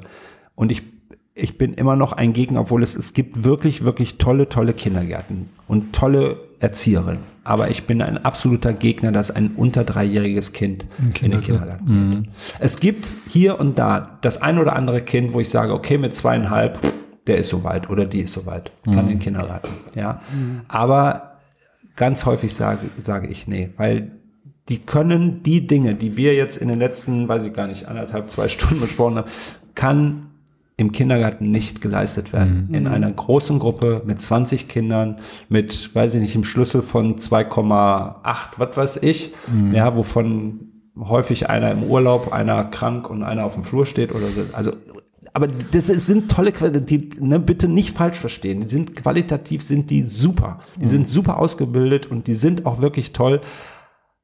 Aber sie haben die Möglichkeiten nicht dafür. Es geht einfach nicht. Das ist der eine Punkt. Und der andere Punkt ist für mich immer noch diese Geräuschkulisse, die da herrscht, einem einjährigen Kind zuzumuten, was manchmal noch nicht einmal laufen kann. Da müssen wir echt nicht hingucken. davonlaufen. Und wenn ich, und wenn ich dieses Wort höre, Vereinbarkeit von Familie und Beruf, dann sage ich immer, das stimmt nicht, was ihr da sagt. Das ist Vereinbarkeit von Eltern und Beruf. Und die Kinder werden wegorganisiert. Ja, weil das, das ist keine Qualität für ein einjähriges Kind. Das geht nicht. Und unter ein, Entschuldigung, Nibras, du bist gleich. Und unter einjährig jetzt in die Tagespflege? Ja. Wie siehst du das? Das gibt's ja auch immer wieder, ja, dass man hatte ich mit auch sechs, schon. acht Monaten Ja. zur Tagesmutter. Ja, hatte ich auch schon. Ähm, ist äh, in einer Fünfergruppe äh, nicht wirklich zu empfehlen. Also wenn, dann wirklich die Gruppe noch kleiner. Also auf drei Kinder zum Beispiel. Also bei mir hat es gut funktioniert. Wir haben, ich habe da auch mit der mit der Mutter damals, wir haben das super hingebekommen. Die ist zwischendurch sogar noch, glaube ich, zum Stillen gekommen und so. Das war echt ähm, ganz witzig. Und das hat auch gut geklappt, ähm, aber da, da bedarf es natürlich wirklich eine, ähm, einen erhöhten Pflegebedarf einfach. Ja, weil das Kind habe ich am Anfang ganz viel getragen und dann jetzt hast du jemand hier, hast ein Kind hier vorne, das trägst du, jetzt musst du die anderen auch noch wickeln. Das war echt schon eine Herausforderung, der ich mich nicht mehr stellen werde. Also da fühle ich mich jetzt wirklich, äh, fühle ich mich überfordert mit. Ja. Ja, nicht, weil ich es, also ich könnte es wahrscheinlich leisten, aber, aber es ist den anderen Kindern gegenüber, äh, nee, das geht nicht. Also würde ich nicht mehr machen. Würde ich machen, wenn ich zwei Kinder hätte oder so, dann wird es vielleicht noch gehen. Ne? Ja. Ich wollte nur einen Punkt reflektieren. Ich äh, vergleiche ja gerne mit Primaten. Aber ich finde das so spannend, weil du das jetzt gerade so, also du hast es, also das wollte ich erstmal loben, du hast es jetzt irgendwie schon gerade so schön erklärt, dass ich gedacht habe, ja, schade, dass ich damals nicht in so einer Gruppe mit so ein paar anderen Kids äh, irgendwie so viel Zeit verbracht habe. So, das hast du jetzt schon bei mir bewirkt. Aber ich habe dann auch noch mal wieder gedacht, naja, wie ist das so im im Tierreich und man kennt es ja, bei unseren allernächsten Verwandten ist es so, da sind dann haufenweise Kinder in verschiedensten Altersklassen, die da, ähm, wer schon mal äh, auf Safari war oder im Zoo, der hat das gesehen, wie die in allen Größen sich raufen, so diese, wie du es eben auch gesagt hast, so vielleicht Probleme auch unter sich irgendwie ausmachen und dann aber auch sich das abgucken bei den anderen.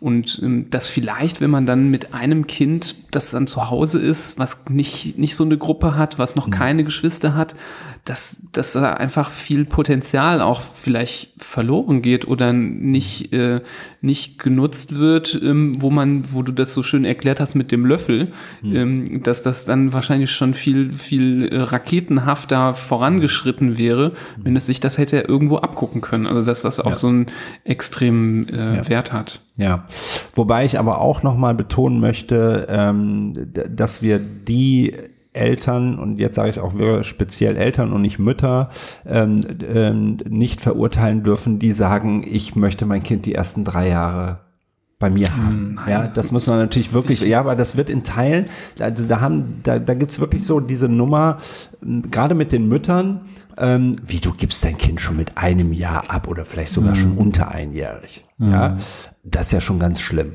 So, und dann gibt's aber auch die, wie, du gibst dein Kind nicht ab. Willst du denn nicht arbeiten gehen? Willst du denn dich nicht, ne, du hast doch einen Beruf gelernt und, und was weiß ich. Also da gibt's so diese zwei Seiten und ich, äh, ich sage immer, jeder muss das für sich selber entscheiden. Jeder muss gucken, welches, was für, in was für einem System, wie sieht unser Familiensystem aus? Was passt zu uns? Ja, Man was, muss ja auch und respektieren, dass vielleicht, werden. Vielleicht möchte die Mutter ja wieder arbeiten. Vielleicht liebt sie ihren Job Ja. ähm, oder der Ja. Vater, je nach Situation. Ja. Und ähm, freut sich da total, nach einem Jahr wieder Genau. in den Beruf einzusteigen. Also das ist ja, wie du richtig gesagt hast, total Und- individuell. Und genau da ist ne, das nämlich auch häufig ein Punkt, was du, was, wo ich jetzt gerade drauf komme, ist die ähm, die Selbstfürsorge, ja, zu sagen, was möchte ich denn? Weil wenn ich das immer unterdrücke, wenn ich sage, okay, ich habe jetzt ein Kind, aber eigentlich, ich würde ja schon gerne arbeiten, aber ich habe ja dieses Kind und muss ja jetzt dann zu Hause bleiben und was weiß ich, dann wird das nicht gut funktionieren. Dann wird das eine Zeit lang geht das immer alles, aber irgendwann ist, ist dann vorbei. Ja, Ja. wenn ich mich nicht selber um mich halt auch kümmere. Ja, ich kann nur, wenn ich mich selber rette, kann ich den anderen retten. Sonst geht das ja, nicht. da gibt's nicht das Förmchen, wo man alles reinpressen kann, sondern da gibt's Genau. ganz viele für, für jeden Geschmack. Ja. Die schmecken halt nicht jedem, Ja, aber ja, ja. jeder und muss da so darf man sich eben als Eltern nicht finden. Mhm. selber vergessen. Ja, nur weil ich jetzt ein Kind habe, ähm, muss ich nicht mein ganzes Leben aufgeben. Ja, es gibt wahrscheinlich keine glücklichen Familien mit unglücklichen Eltern. Also, wenn die Eltern nicht glücklich sind, dann ist es schwierig für die Familie, Ja. glücklich zu sein als Genau. Ja. Ganzes. ne? Ja, also deswegen absolut. muss man da schon auch so ein Ja. bisschen das Ego auch noch äh, nicht immer unterdrücken, sondern gucken, Ja, was Sache ist. ja, ganz genau. und man, wenn es jetzt darum geht, was, was wird, was kann ich tun, damit aus meinem Kind was wird?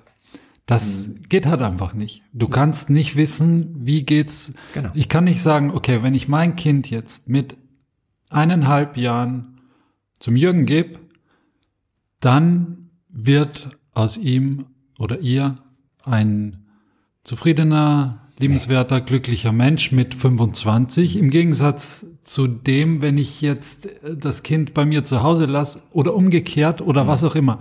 Das ist, man, man weiß es nicht, man kann nach bestem Wissen und Gewissen und vor allem Gefühl, ich glaube, mit Wissen hat sie gar nichts zu tun, sondern das, das Gefühl, die Beziehungen sind das Existenzielle Ja. daran. Ja, Und dann kann man versuchen, dass man das Ganze gut macht. Genau. Und mehr, mehr ist es Und nicht. das ist ja das Verrückte. Wir erziehen oder, oder begleiten die Kinder in eine Zukunft, die wir überhaupt nicht kennen. Wir wissen überhaupt nicht, was Sache ist. Ja. Und, und deswegen sage ich, kommt mein Spruch aus Schule ist nicht so wichtig. Du weißt überhaupt gar nicht, was denn, ich meine, Corona zeigt es uns ja. Ja, ja. Ja, innerhalb von zwei, drei Monaten ist unsere komplette Wirtschaft am Boden, wo ich sage, das kann doch nicht sein, dass eine, eine Lufthansa, äh, das geht doch nicht. Das, das kann doch nicht sein, dass das nach zwei, drei Monaten alles vorbei ist. Ja, ähm, und, und wir erziehen die Kinder oder begleiten die Kinder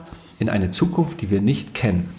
Maßen uns aber an, zu sagen, du musst das und das und das tun, damit das und das dann mal passiert. Das geht nicht. Funktioniert doch. Und maßen uns an, zum anderen zu sagen, nee, das, was du mit deinem Kind machst, ist ja, aber falsch. Das ist falsch. Ja, das, das Ohne, wissen wir nicht. ja, das ist ein Blick ins Ungewisse und man kann nur versuchen, das, Ja. Und, und da halt wirklich den, den Weg zu finden und zu sagen, ähm, lass uns wieder ein bisschen mehr gucken, dass wir, na, sagt man ja immer so einfach im Hier und Jetzt Genau. sind, aber es ist so wichtig. Genau das Es ist so wichtig zu sagen, jetzt ist das Ding. Und meine Frau hat uns drei Jungs eigentlich ein Ding immer wirklich Uns drei ja wirklich der, die hat uns wirklich da immerhin weil die so mit ihrer Ruhe und ihrer Geduld immer wieder diesen Spruch bringt lass uns erstmal abwarten lass uns erstmal abwarten was wirklich passiert Ja. ja und dadurch haben sich schon so viele Dinge in Luft aufgelöst ja, wo wir so Und dann kam dieses Lassen, ja stimmt, hast du recht. Ja. Und dann haben wir abgewartet und dann war, hat sich alles in Luft aufgelöst. Die Ja. Dramatik des Momentes rausnehmen oder abwarten und Ja. dann, äh, Ja, dann ist es ja. meistens ja. Und das war für mich als, als, als Vater, der die, die Kinder in der Schule begleitet hat, die letzten Jahre äh, als auf dem Gymnasium, war für mich die Hölle. Ja, wo ich wirklich gedacht habe, ich habe ich hab Bauchschmerzen gehabt, wenn, wenn die eine Arbeit wieder gekriegt haben. Ja, wo ich, gesagt- also im Nachhinein muss ich sagen, wie, wie bekloppt ich da war. Ähm, und mir ging es nicht darum, dass, dass ich wollte, dass meine Kinder ein besonders gutes Abi machen, damit sie, sondern mir ging es darum, ich hatte einfach Angst, dass, dass die mit dem Scheitern nicht klarkommen. Ja, das wollte ich denen einfach, das wollte ich vermeiden. Ja, und dadurch habe ich natürlich einen irren Druck aufgebaut auf die Kinder, unbewusst, völlig unbewusst. Ja, und ich muss jetzt, ich erwähne es fast jeden Tag, dass ich sage, ich bin so froh, dass sie aus dieser Schule raus sind. ähm, wenn wir das, die, die Nummer jetzt mit Corona hätten da mitmachen müssen, da wären wir durchgedreht. Ja, aber, aber wichtig ist dieses, dieses wirklich, lass uns abwarten, lass uns das in Ruhe beobachten, lass uns gucken. Mit einem, manchmal mit einem Adlerauge gucken. Also wirklich auch, ne, okay, wohin entwickelt es sich und was, was können wir jetzt machen und, und welche Möglichkeiten haben wir, aber nicht so dieses, äh, wir gucken mal in 20 Jahren und da arbeiten wir jetzt schon drauf hin. Das funktioniert, glaube ich. nicht. dann, dann besprechen oder drüber nachdenken, wenn es soweit ist. Wenn's soweit und nicht vorher alle Eventualitäten und überall die problematischste Lösung Ja. dann und davor Ja. sich fürchten, sondern einfach Ja. sagen, okay, heute können wir das noch Ja. nicht. Jetzt lass uns mal abwarten. Am Dienstag ist es soweit und dann, Ja. Ja. dann besprechen wir das. Aber das ist eben, das ist schwer. Da muss man wirklich ähm, sich, da muss man auch hinarbeiten. Ne? Also was, was ich zum Beispiel, äh, diese Nummer mit den Gedanken, wir wissen ja nicht, was, was denken wir in fünf Minuten. Wir denken die ganze Zeit, aber was, was ist denn in fünf Minuten? Was denken wir denn da? Keiner weiß es wirklich. Ja. Und lassen uns aber so unglaublich von diesen Gedanken leiten. Und ähm, und du bist nicht, was du denkst, ist für mich so, so wichtig geworden. Ja, da Absolut. wirklich, dass ich, Ja. dass ich sagen kann, okay, ich habe hier den Gedanken, was mache ich jetzt damit? Gebe ich dem Aufmerksamkeit, ja oder nein? Ja, gebe ich dem Aufmerksamkeit, wird's schlimmer. Dann kommt irgendwann so die Nummer, jetzt glaube ich das auch noch, was ich da gerade gedacht habe. Ja, ähm, und da kann ich ansetzen. Da kann ich sagen, okay, ich habe den Gedanken, aber Ich, ich keine weiß, dass es nur ein Gedanke ist ein ist. Gedanke. Und da gibt's ja dieses Beispiel mit den beiden, die im Flugzeug sitzen, Passagier A und B, und der eine denkt, also die Maschine rüttelt, und der eine denkt, ähm, oh scheiße, wir könnten abstürzen. Und diesen Gedanken gibt er Aufmerksamkeit. Das heißt, wenn wir abstürzen, dann wird die Maschine gleich nach unten gehen und dann kommen die ganzen Koffer da rausgeflogen und dann kommt äh, Sauerstoff runter und was weiß ich. Und, und jetzt fängt er an, das zu glauben. Und dann ist die Spirale nach unten. Und der, der neben ihm sitzt, der hat auch den Gedanken, oh, wir könnten abstürzen. Und sagt dann, tun wir aber nicht. Und blättert in seiner Zeitung und macht seine Zeitung dann weiter. Und das war bei unseren Kindern, als die, als die in der Pubertät, da, oder der ist in der Pubertät, sondern als sie so 16, 17 waren und anfingen in die Altstadt zu gehen. Ich hätte euch einen Film darüber drehen können, dass ich nachts da lag und dann habe ich genau gesehen, wie die verprügelt wurden. Ich habe deren Wunden gesehen. Ich habe gesehen, dass das Handy weg war, das Portemonnaie, es war alles, es war alles ganz schrecklich. Bis endlich der Schlüssel in der Türe war und die waren zu Hause. Das ist wirklich wahnsinnig geworden. Das kommt noch bei dir, Florian. Und das kann, und das habe ich tatsächlich geschafft, dass ich, dass ich wirklich sage, okay, es könnte, nee, passiert nicht. Ich drehe mich um und schlaf weiter. Ne, es wird nicht passieren. Ja, vielleicht äh, kann es mal passieren, natürlich kann es passieren, es können tausend Dinge passieren, aber Da habe ich ein ganz ähm, spannendes Buch gelesen, mal, wo diese, wo es auch um diese Gedanken ging und um die, die Rolle, die man den Gedanken ähm, ja, irgendwie ermöglicht. Und dann ging es auch um das, wenn du jetzt abends im Bett liegst und eigentlich willst einschlafen und dann geht's los. Ja. Du denkst an das und das dreht Ja. sich um das und dann kommt aber das. ne? Wo man, ich habe gerade vor kurzem wieder, habe ich so eine Anleitung zufällig gelesen, wie man einschlafen, wie die Navy Seals in Amerika, wie die einschlafen. Die zuerst entspannen sie die Augen, dann das Kiefer, dann die Oberarme, Unterarme. Und das endet damit, dass sie sagen, okay, und jetzt musst du fünfmal sagen, an nichts denken, an nichts denken, an nichts denken. Und in dem Buch ist es genau umgekehrt. Der, der Autor, der sagt, leg dich da ins Bett und lass jeden Gedanken zu, Ja. der dir, der dir kommt. Ja. Alles, Werde ich nicht. alles, was, alle Gedanken der Welt, die kannst du jetzt haben. Mhm. Und wenn ich das mache, dann dauert das eine halbe Sekunde, Mhm. wo ich, wo der Horror aufblitzt Mhm. und nach zwei Sekunden schlafe ich, weil ich, ja. weil, weil sich alles entspannt und weil diese, Mhm. was genau das Gegenteil bewirkt von dem, was man eigentlich denkt. Wenn ich jetzt, wenn ich jetzt jeden Gedanken zulasse, der möglich ist, dann wird's ganz schrecklich. Aber eigentlich löst sich dann, lösen sich dann diese Verwirrungen und Verknüpfungen und was auch immer, die einem so ja nur im Ansatz so Sorge machen. Ja. Oder nur in Gedanken so Sorge Nur machen. in Gedanken, ja. Ja. Das ist echt ein, so ein Ja. ganz äh, tolles Buch, das ich, das ich da. Was mir jetzt gar keine Sorgen macht, ist, dass wir schon äh, zwei Stunden 15 gleich erreicht haben. das ist ich- es ist nicht schlimm. Ich finde das, ist schön. Rekord, ich finde, aber- das äh, hat sich auch gar nicht so lange angefühlt. Ich will jetzt noch, ich will so langsam den Sack zumachen, ähm, Nein, einfach damit es noch so ein Happen bleibt, den man verdauen kann, diese Podcast-Folge. Ähm, sie ist Nährboden für viele weitere Diskussionen, ähm, über die ich mich freue. Ich würde aber noch eine Sache einmal fragen. Habe ich nämlich, wir haben nämlich unsere Podcast-Reihe eingeleitet mit einer Folge zum Thema Fieber. Wir haben einfach so über Fieber gesprochen, verschiedene Gründe, was man machen kann. Und dann kamen ganz viele Rückmeldungen, mitunter auch von Tagesmüttern, die gesagt haben, super Folge, ganz wichtig, ähm, weil sie öfter mal Probleme haben mit Kindern, die zum Beispiel krank gebracht werden. Ja. Und ähm, da fände ich mal interessant zu wissen, wo so ein bisschen bei dir vielleicht die Grenze ist, wie, wie viel, wie viel Rotz darf da sein, wie viel Temperatur darf da sein, dass du dann sagst, Genau. okay, kann heute hier bleiben. Genau, jetzt Ja. die Corona-Geschichte noch mal ein bisschen beiseite. Versuchen wir mal noch mal von Normalität zu sprechen.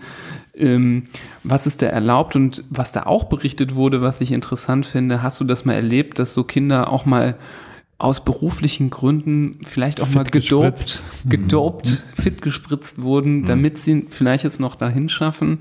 Ähm, klingt jetzt fies, aber ein bisschen wie so der schwarze Peter dann überreicht werden. Ja. Ist dir das schon mal vorgekommen? Äh, nee, das ist bei mir noch nicht vorgekommen, weil ich den Eltern das schon im Erstgespräch wegnehme. Dass ich denen sage, pass auf, ich weiß, ich merke das.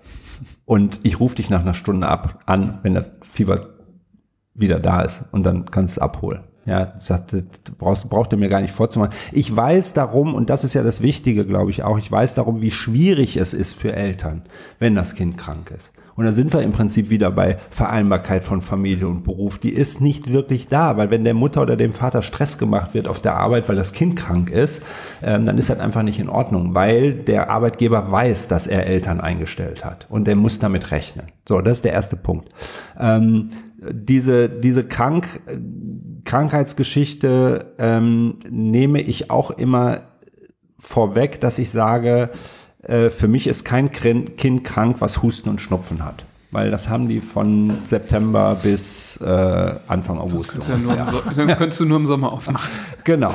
Und jetzt sind wir doch wieder kurz bei Corona, denn jetzt ähm, darf ich es tatsächlich. Ich darf kein Kind mit irgendeinem Symptom nehmen. Und da ist Schnupfen eben auch nicht erlaubt. Und das wird für uns ganz heftig, wenn jetzt die Ferien vorbei sind. Ich weiß nicht, wenn das nicht aufgehoben wird, dann kann ich hier dicht machen. Ja, weil dann kommen, weil dann kommt, kann, darf keiner mehr kommen. Ein Kind Ja. pro Tag. Ja. Und ähm, so, von daher sage ich, ich meine, sobald Fieber auftaucht, ähm, rufe ich die Eltern an. Ja, das kann ich nicht leisten. Fieber kann ich auf keinen Fall leisten. Und da ist es mir egal, weil da kommen manchmal auch die Eltern und sagen, naja, er zahnt.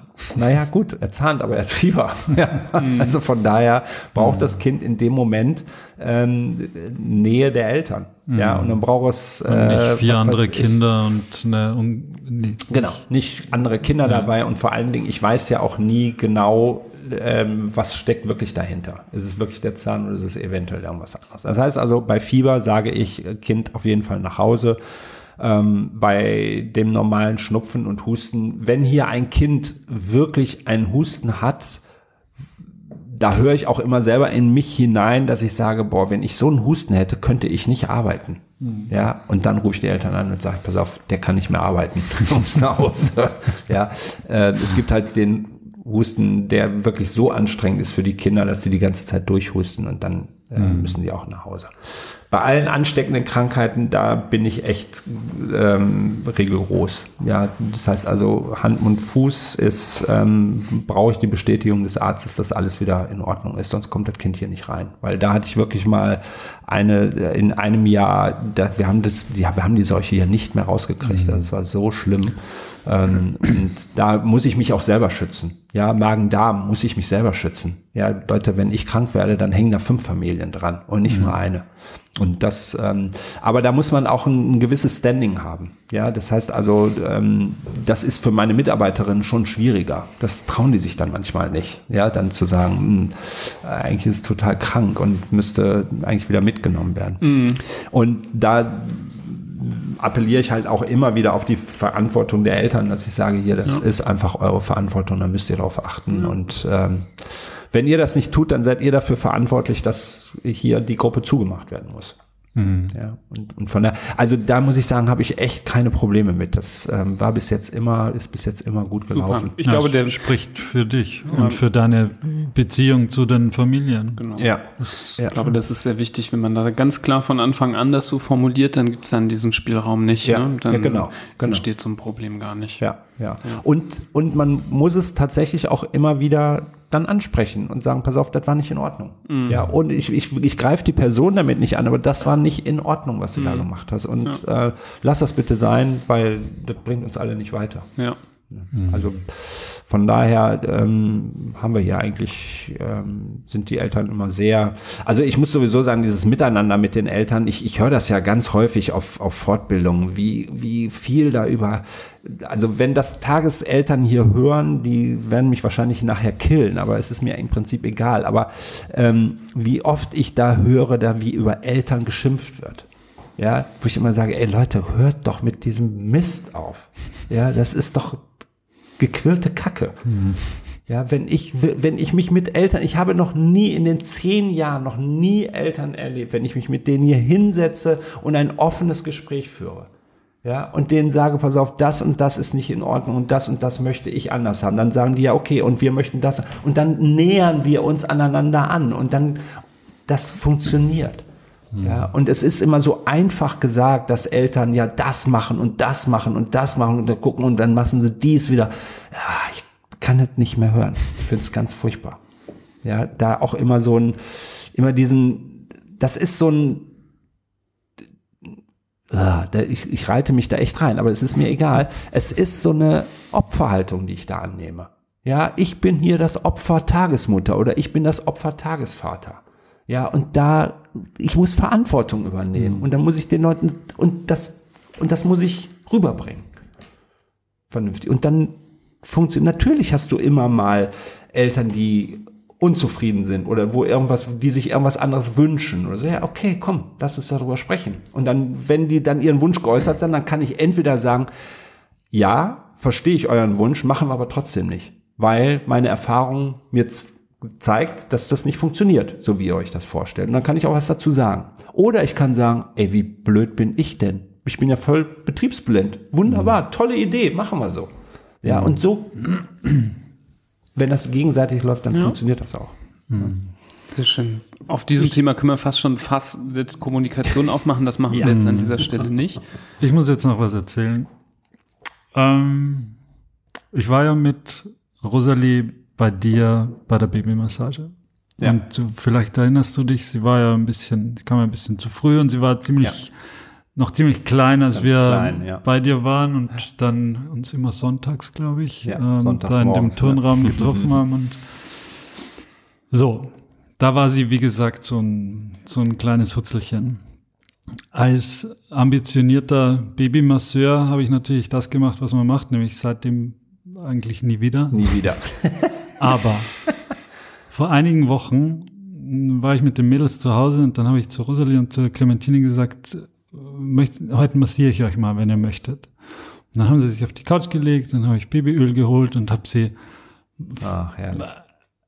also jetzt mal ganz ohne Witz, dieser Tag hat seitdem die, das, die Beziehung von Rosalie und mir und unser Verhältnis zueinander so geändert, Ja, so verändert, ja, ja. sie ist so um so viel zugewandter und so viel offener, auch was Berührungen angeht und so. Ich, ich knutsch die Kinder für mein Leben gern und die Rosalie war immer so, ah, Papa, nicht, nicht küssen und ah, nee, und, ah. und obwohl sie so klein war damals, Ja. dass irgendwas hat das Ja, da bin ich auch ausgelöst oder die oder assoziiert. Ja, ja. Und es hat sich wirklich Ja. unglaublich viel geändert. Das, das ist, war echt, ist echt wunder, wunderschön und wunderbar und ich kann den Kram nur wärmstens empfehlen, dass man sich gerade mit den ganz Kleinen, auch wenn man, wenn man noch nicht, wenn noch nichts verbal zurückkommt oder sonst irgendwie, wenn man spricht mit den Kindern oder, oder die auch nicht sagen, ah, Papa, vielen Dank fürs Massieren, weil sie einfach nur vier Monate alt sind oder sechs Ja, Monate. aber sie sagen es dir nonverbal. Ja. Wie oft, wie häufig erlebe ich das bei den kleinen Babys, die dann anfangen zu lächeln oder Ja. die, die ein Bein entgegenstrecken und sagen, hier Papa, massier. Ja, also da- das ist auch so diese, und das, es geht mir ja gar nicht, in der Babymassage geht es mir ja gar nicht um die, um die Technik Nein. der Massage, sondern es geht darum, lern dein. Kind kennen. Ja, lerne es zu lesen, lerne ähm, äh, mit deinem Kind gemeinsam. Ja, was heißt das, wenn wenn ein Kind anfängt zu brabbeln oder äh, äh, dich anzugucken? Ja, das heißt schon vielen Dank, Papa. Das war toll, was du hier heute mit mir gemacht hast. Ja, ähm, das zu erkennen und das zu lesen, darum geht es in der Babymassage. Und und wenn ich das dann so höre, dann nicht mehr, wow, ey, das ist so so toll und ähm, ja, das jetzt in so einem Podcast hier, ähm, ja, Ja. Der, der muss raus. der muss an alle Väter raus. ja, auf jeden Fall. Sehr gut. Auf ja, schön. Das ist, glaube ich, jetzt ein guter Aufhänger, um äh, mit dieser Empfehlung sowohl für die Babymassage, aber auch zumindest diese Podcast-Folge weiterzuleiten an Ja. äh, jeden hier, ähm, der, den es betrifft, ähm, dass wir hier mal so langsam zum Ende kommen. Wir nähern uns fast schon eine zweieinhalb Stunden Schallmauer. Wow, ich nenne wow. das mal Schallmauer, weil das wirklich, Ja. es gibt Podcasts, die gehen fünf Stunden, ja, also so, so ist es nicht, aber für unsere Verhältnisse ist es ähm, ausführlich geworden. Nicht, dass ich befürchte, dass irgendwem langweilig geworden ist. Nee, Im Gegenteil, ich echt glaube, nicht. das war eine, ähm, eine unserer spannendsten Folgen mit ganz vielen, Absolut, ja. Ganz vielen Facetten, die, ähm, die du so toll beleuchtet, beleuchtet hast von, von deiner Seite und aber auch dadurch, dass du das so gut kannst, dich, das ist bei mir jetzt hängen geblieben, dich in andere auch hineinzuversetzen, sei es Eltern oder auch Kinder, das macht dich, glaube ich, zu so einer guten, tollen Schlüsselfigur, auch in der Beziehung zwischen diesen ganzen, Ja. ähm, ähm, ja, ähm, Playern auf dieser, auf dieser äh, Bildfläche. Ähm, das hat es hier zu einem einfach einem coolen Erlebnis gemacht. Und äh, ich bin gespannt, wie, wie unsere Hörer das finden. Ähm, Ich wollte aber an der Stelle jetzt nochmal, du hast ja eben auch gesagt, dass du eine Webseite hast und dass du die Kurse hast. Und ähm, ich finde, beim, beim, wenn wir Interviewgäste haben, dann ähm, machen wir das immer sehr gerne, dass wir auch nochmal die Möglichkeit geben, auf diese Sachen hinzuweisen. Ja. Möchtest du das gerne machen? Ja, ja, ja, klar, gerne. Also ähm, darf ich die Webseite, darf ich die nennen? ja, Ah, natürlich. Okay, gut. natürlich. Mach bitte. Du hast bezahlt, jetzt- also Ja. das, Warte, ich guck mal kurz auf PayPal, ob das Geld da ist. genau. Äh, also www.jürgen-gra.de. Ganz einfach. Ähm, da findet man mein komplettes Angebot, mein komplettes Beratungsangebot, ähm, die Kurse, die ich äh, leite, hoffentlich bald wieder leiten darf. Ja, es ist im Moment leider alles ähm, ein bisschen sehr eingeschränkt. Wobei ich eben auch äh, online viele Dinge machen kann. Das heißt also Beratungen kann ich auch gut online machen. Das ist also auch überhaupt kein Problem. Haben wir also in den letzten Wochen auch viel gemacht. Ja, da würde ich mich natürlich total freuen, wenn darüber dann ähm, Anfragen kommen. Mhm. super. Sehr gut. Das machst du dann on top, wenn du hier mit den Kindern fertig bist, dann ja. Genau. Das heißt also, äh, oh. mein Tag ist nicht um 16.30 Uhr mhm. rum, sondern dann geht's mhm. nochmal in die andere Richtung. Am Wochenende halt viel. Ich mache mhm. viele, viele Sachen am Wochenende. Und ähm, ja, es ist halt, äh, das vielleicht auch nochmal zum Abschluss, so eine Sache wie Kindertagespflege, ähm, glaube ich, kann man, können die wenigsten bis ins Rentenalter machen. Ja, also ich bin jetzt 57 mhm. und ähm, mache das jetzt zehn Jahre und es ist körperlich anstrengend mhm. und es ist nervlich anstrengend. Das, das, ne, das ist einfach so. Also fünf Kinder immer wieder in Teilen zu schleppen und, und zum Wickeln und keine Ahnung, all diese Dinge ist körperlich anstrengend. Und ich bin dabei, mir halt mein zweites Standbein aufzubauen mit den Kursen und mit, mhm. den, mit dem Coaching und mit den Beratungen weil ich einfach sagen möchte, so zwei, drei Jahre noch und dann möchte ich halt die Kindertagespflege abgeben. Mhm. Ja, bin jetzt dabei, dass ich halt hier Mitarbeiterinnen habe, wo ich sage, die können das hier hm, schön übernehmen und ähm, ich partizipiere dann in irgendeiner Form nochmal davon und äh, den Rest mache ich dann aber über, über mein Beratungsangebot. Mhm. Das, heißt, das kann ich einfach auch noch länger machen. Ne? Das, ähm, und da gibt's aber mit oder ohne Corona jetzt offensichtlich auch die Lösung, dass man jetzt nicht, dass das nicht nur Düsseldorfer betrifft oder aus dem Umkreis, sondern dass man dich auch, ich kann dich auch, wenn ich in München wohne und ja. äh, mir denkt, du bist der Richtige ja, für meine Situation, ja. dann kommen wir auch zusammen. Ja. Ja, super. Klar. Überhaupt kein Problem. Ah, das ist ja, ja. Das ist ja gut. Ja. Super, das ist schön für unsere Hörer, die ja äh, auch fast international sehr weit gestreut sind. Letztes Mal hast du gesagt, äh, hast du so Beispiele gebracht aus äh, Belgien war der Podcast Belgien. in den Charts, ne? Und Nummer 5 Nummer 5 in Belgien, ja, und in Irland auch. Ja, cool. Wer Vielleicht immer da sind wir mal spricht. gespannt, wer sich so in den nächsten Monaten bei dir meldet. Vielleicht äh, genau. dank des Internets geht, ist ja wirklich gibt's ja keine Grenzen und ja, ähm, das wäre schön. Super. Gut, ähm, wenn es noch weitere Fragen zum Thema gibt, äh, meldet, und, meldet euch gerne bei uns. Ähm, wir können ja Fragen auch mal an dich weiterleiten. Ja, oder ich denke, ja. man kann auch mit dir ähm, auch mal so Kontakt aufnehmen. Deine E-Mail hast du ja äh, häufig genannt. Die findet man sicher auf deiner ja. Webseite. Ja. Genau. Und ähm, genau. Ich mache am Schluss nochmal Werbung für uns, ähm, ihr Lieben da draußen, ähm, unserem Podcast, wenn er euch gefällt, wenn euch diese Folge oder andere Folgen gefallen haben, an allererster Stelle gerne weiterleiten, ne, diese persönliche Empfehlung an jemand anderes. Ähm, das ist genau das, was ähm, die schönste Werbung für uns ist. Ähm, was auch hilft, ist natürlich, wenn ihr mal eine Bewertung bei iTunes oder Apple Podcast für uns da lasst, dann werden wir auch so höher angezeigt und werden einfacher gefunden. Ihr könnt uns auch kontaktieren mit Themenvorschlägen, Kritik, Anregungen. Da sind wir immer total offen für ähm, über Social Media. Da findet ihr uns überall mit äh, Hand, Fuß, oder eine Info äh, info at handfußmund.de. Das ist unsere E-Mail-Adresse. Da freuen wir uns sehr darauf und ich kann, glaube ich, sonst heute nichts mehr sagen. Oder, Florian? Das, das habe ich noch nicht erlebt. nee? Dass du mal sprachlos bist. Nee, ich habe auch fast nichts mehr zu sagen. Vielen Dank, Jürgen, dass ja. äh, du den Abend mit uns verbracht hast. Hat echt Spaß gemacht, dir zuzuhören.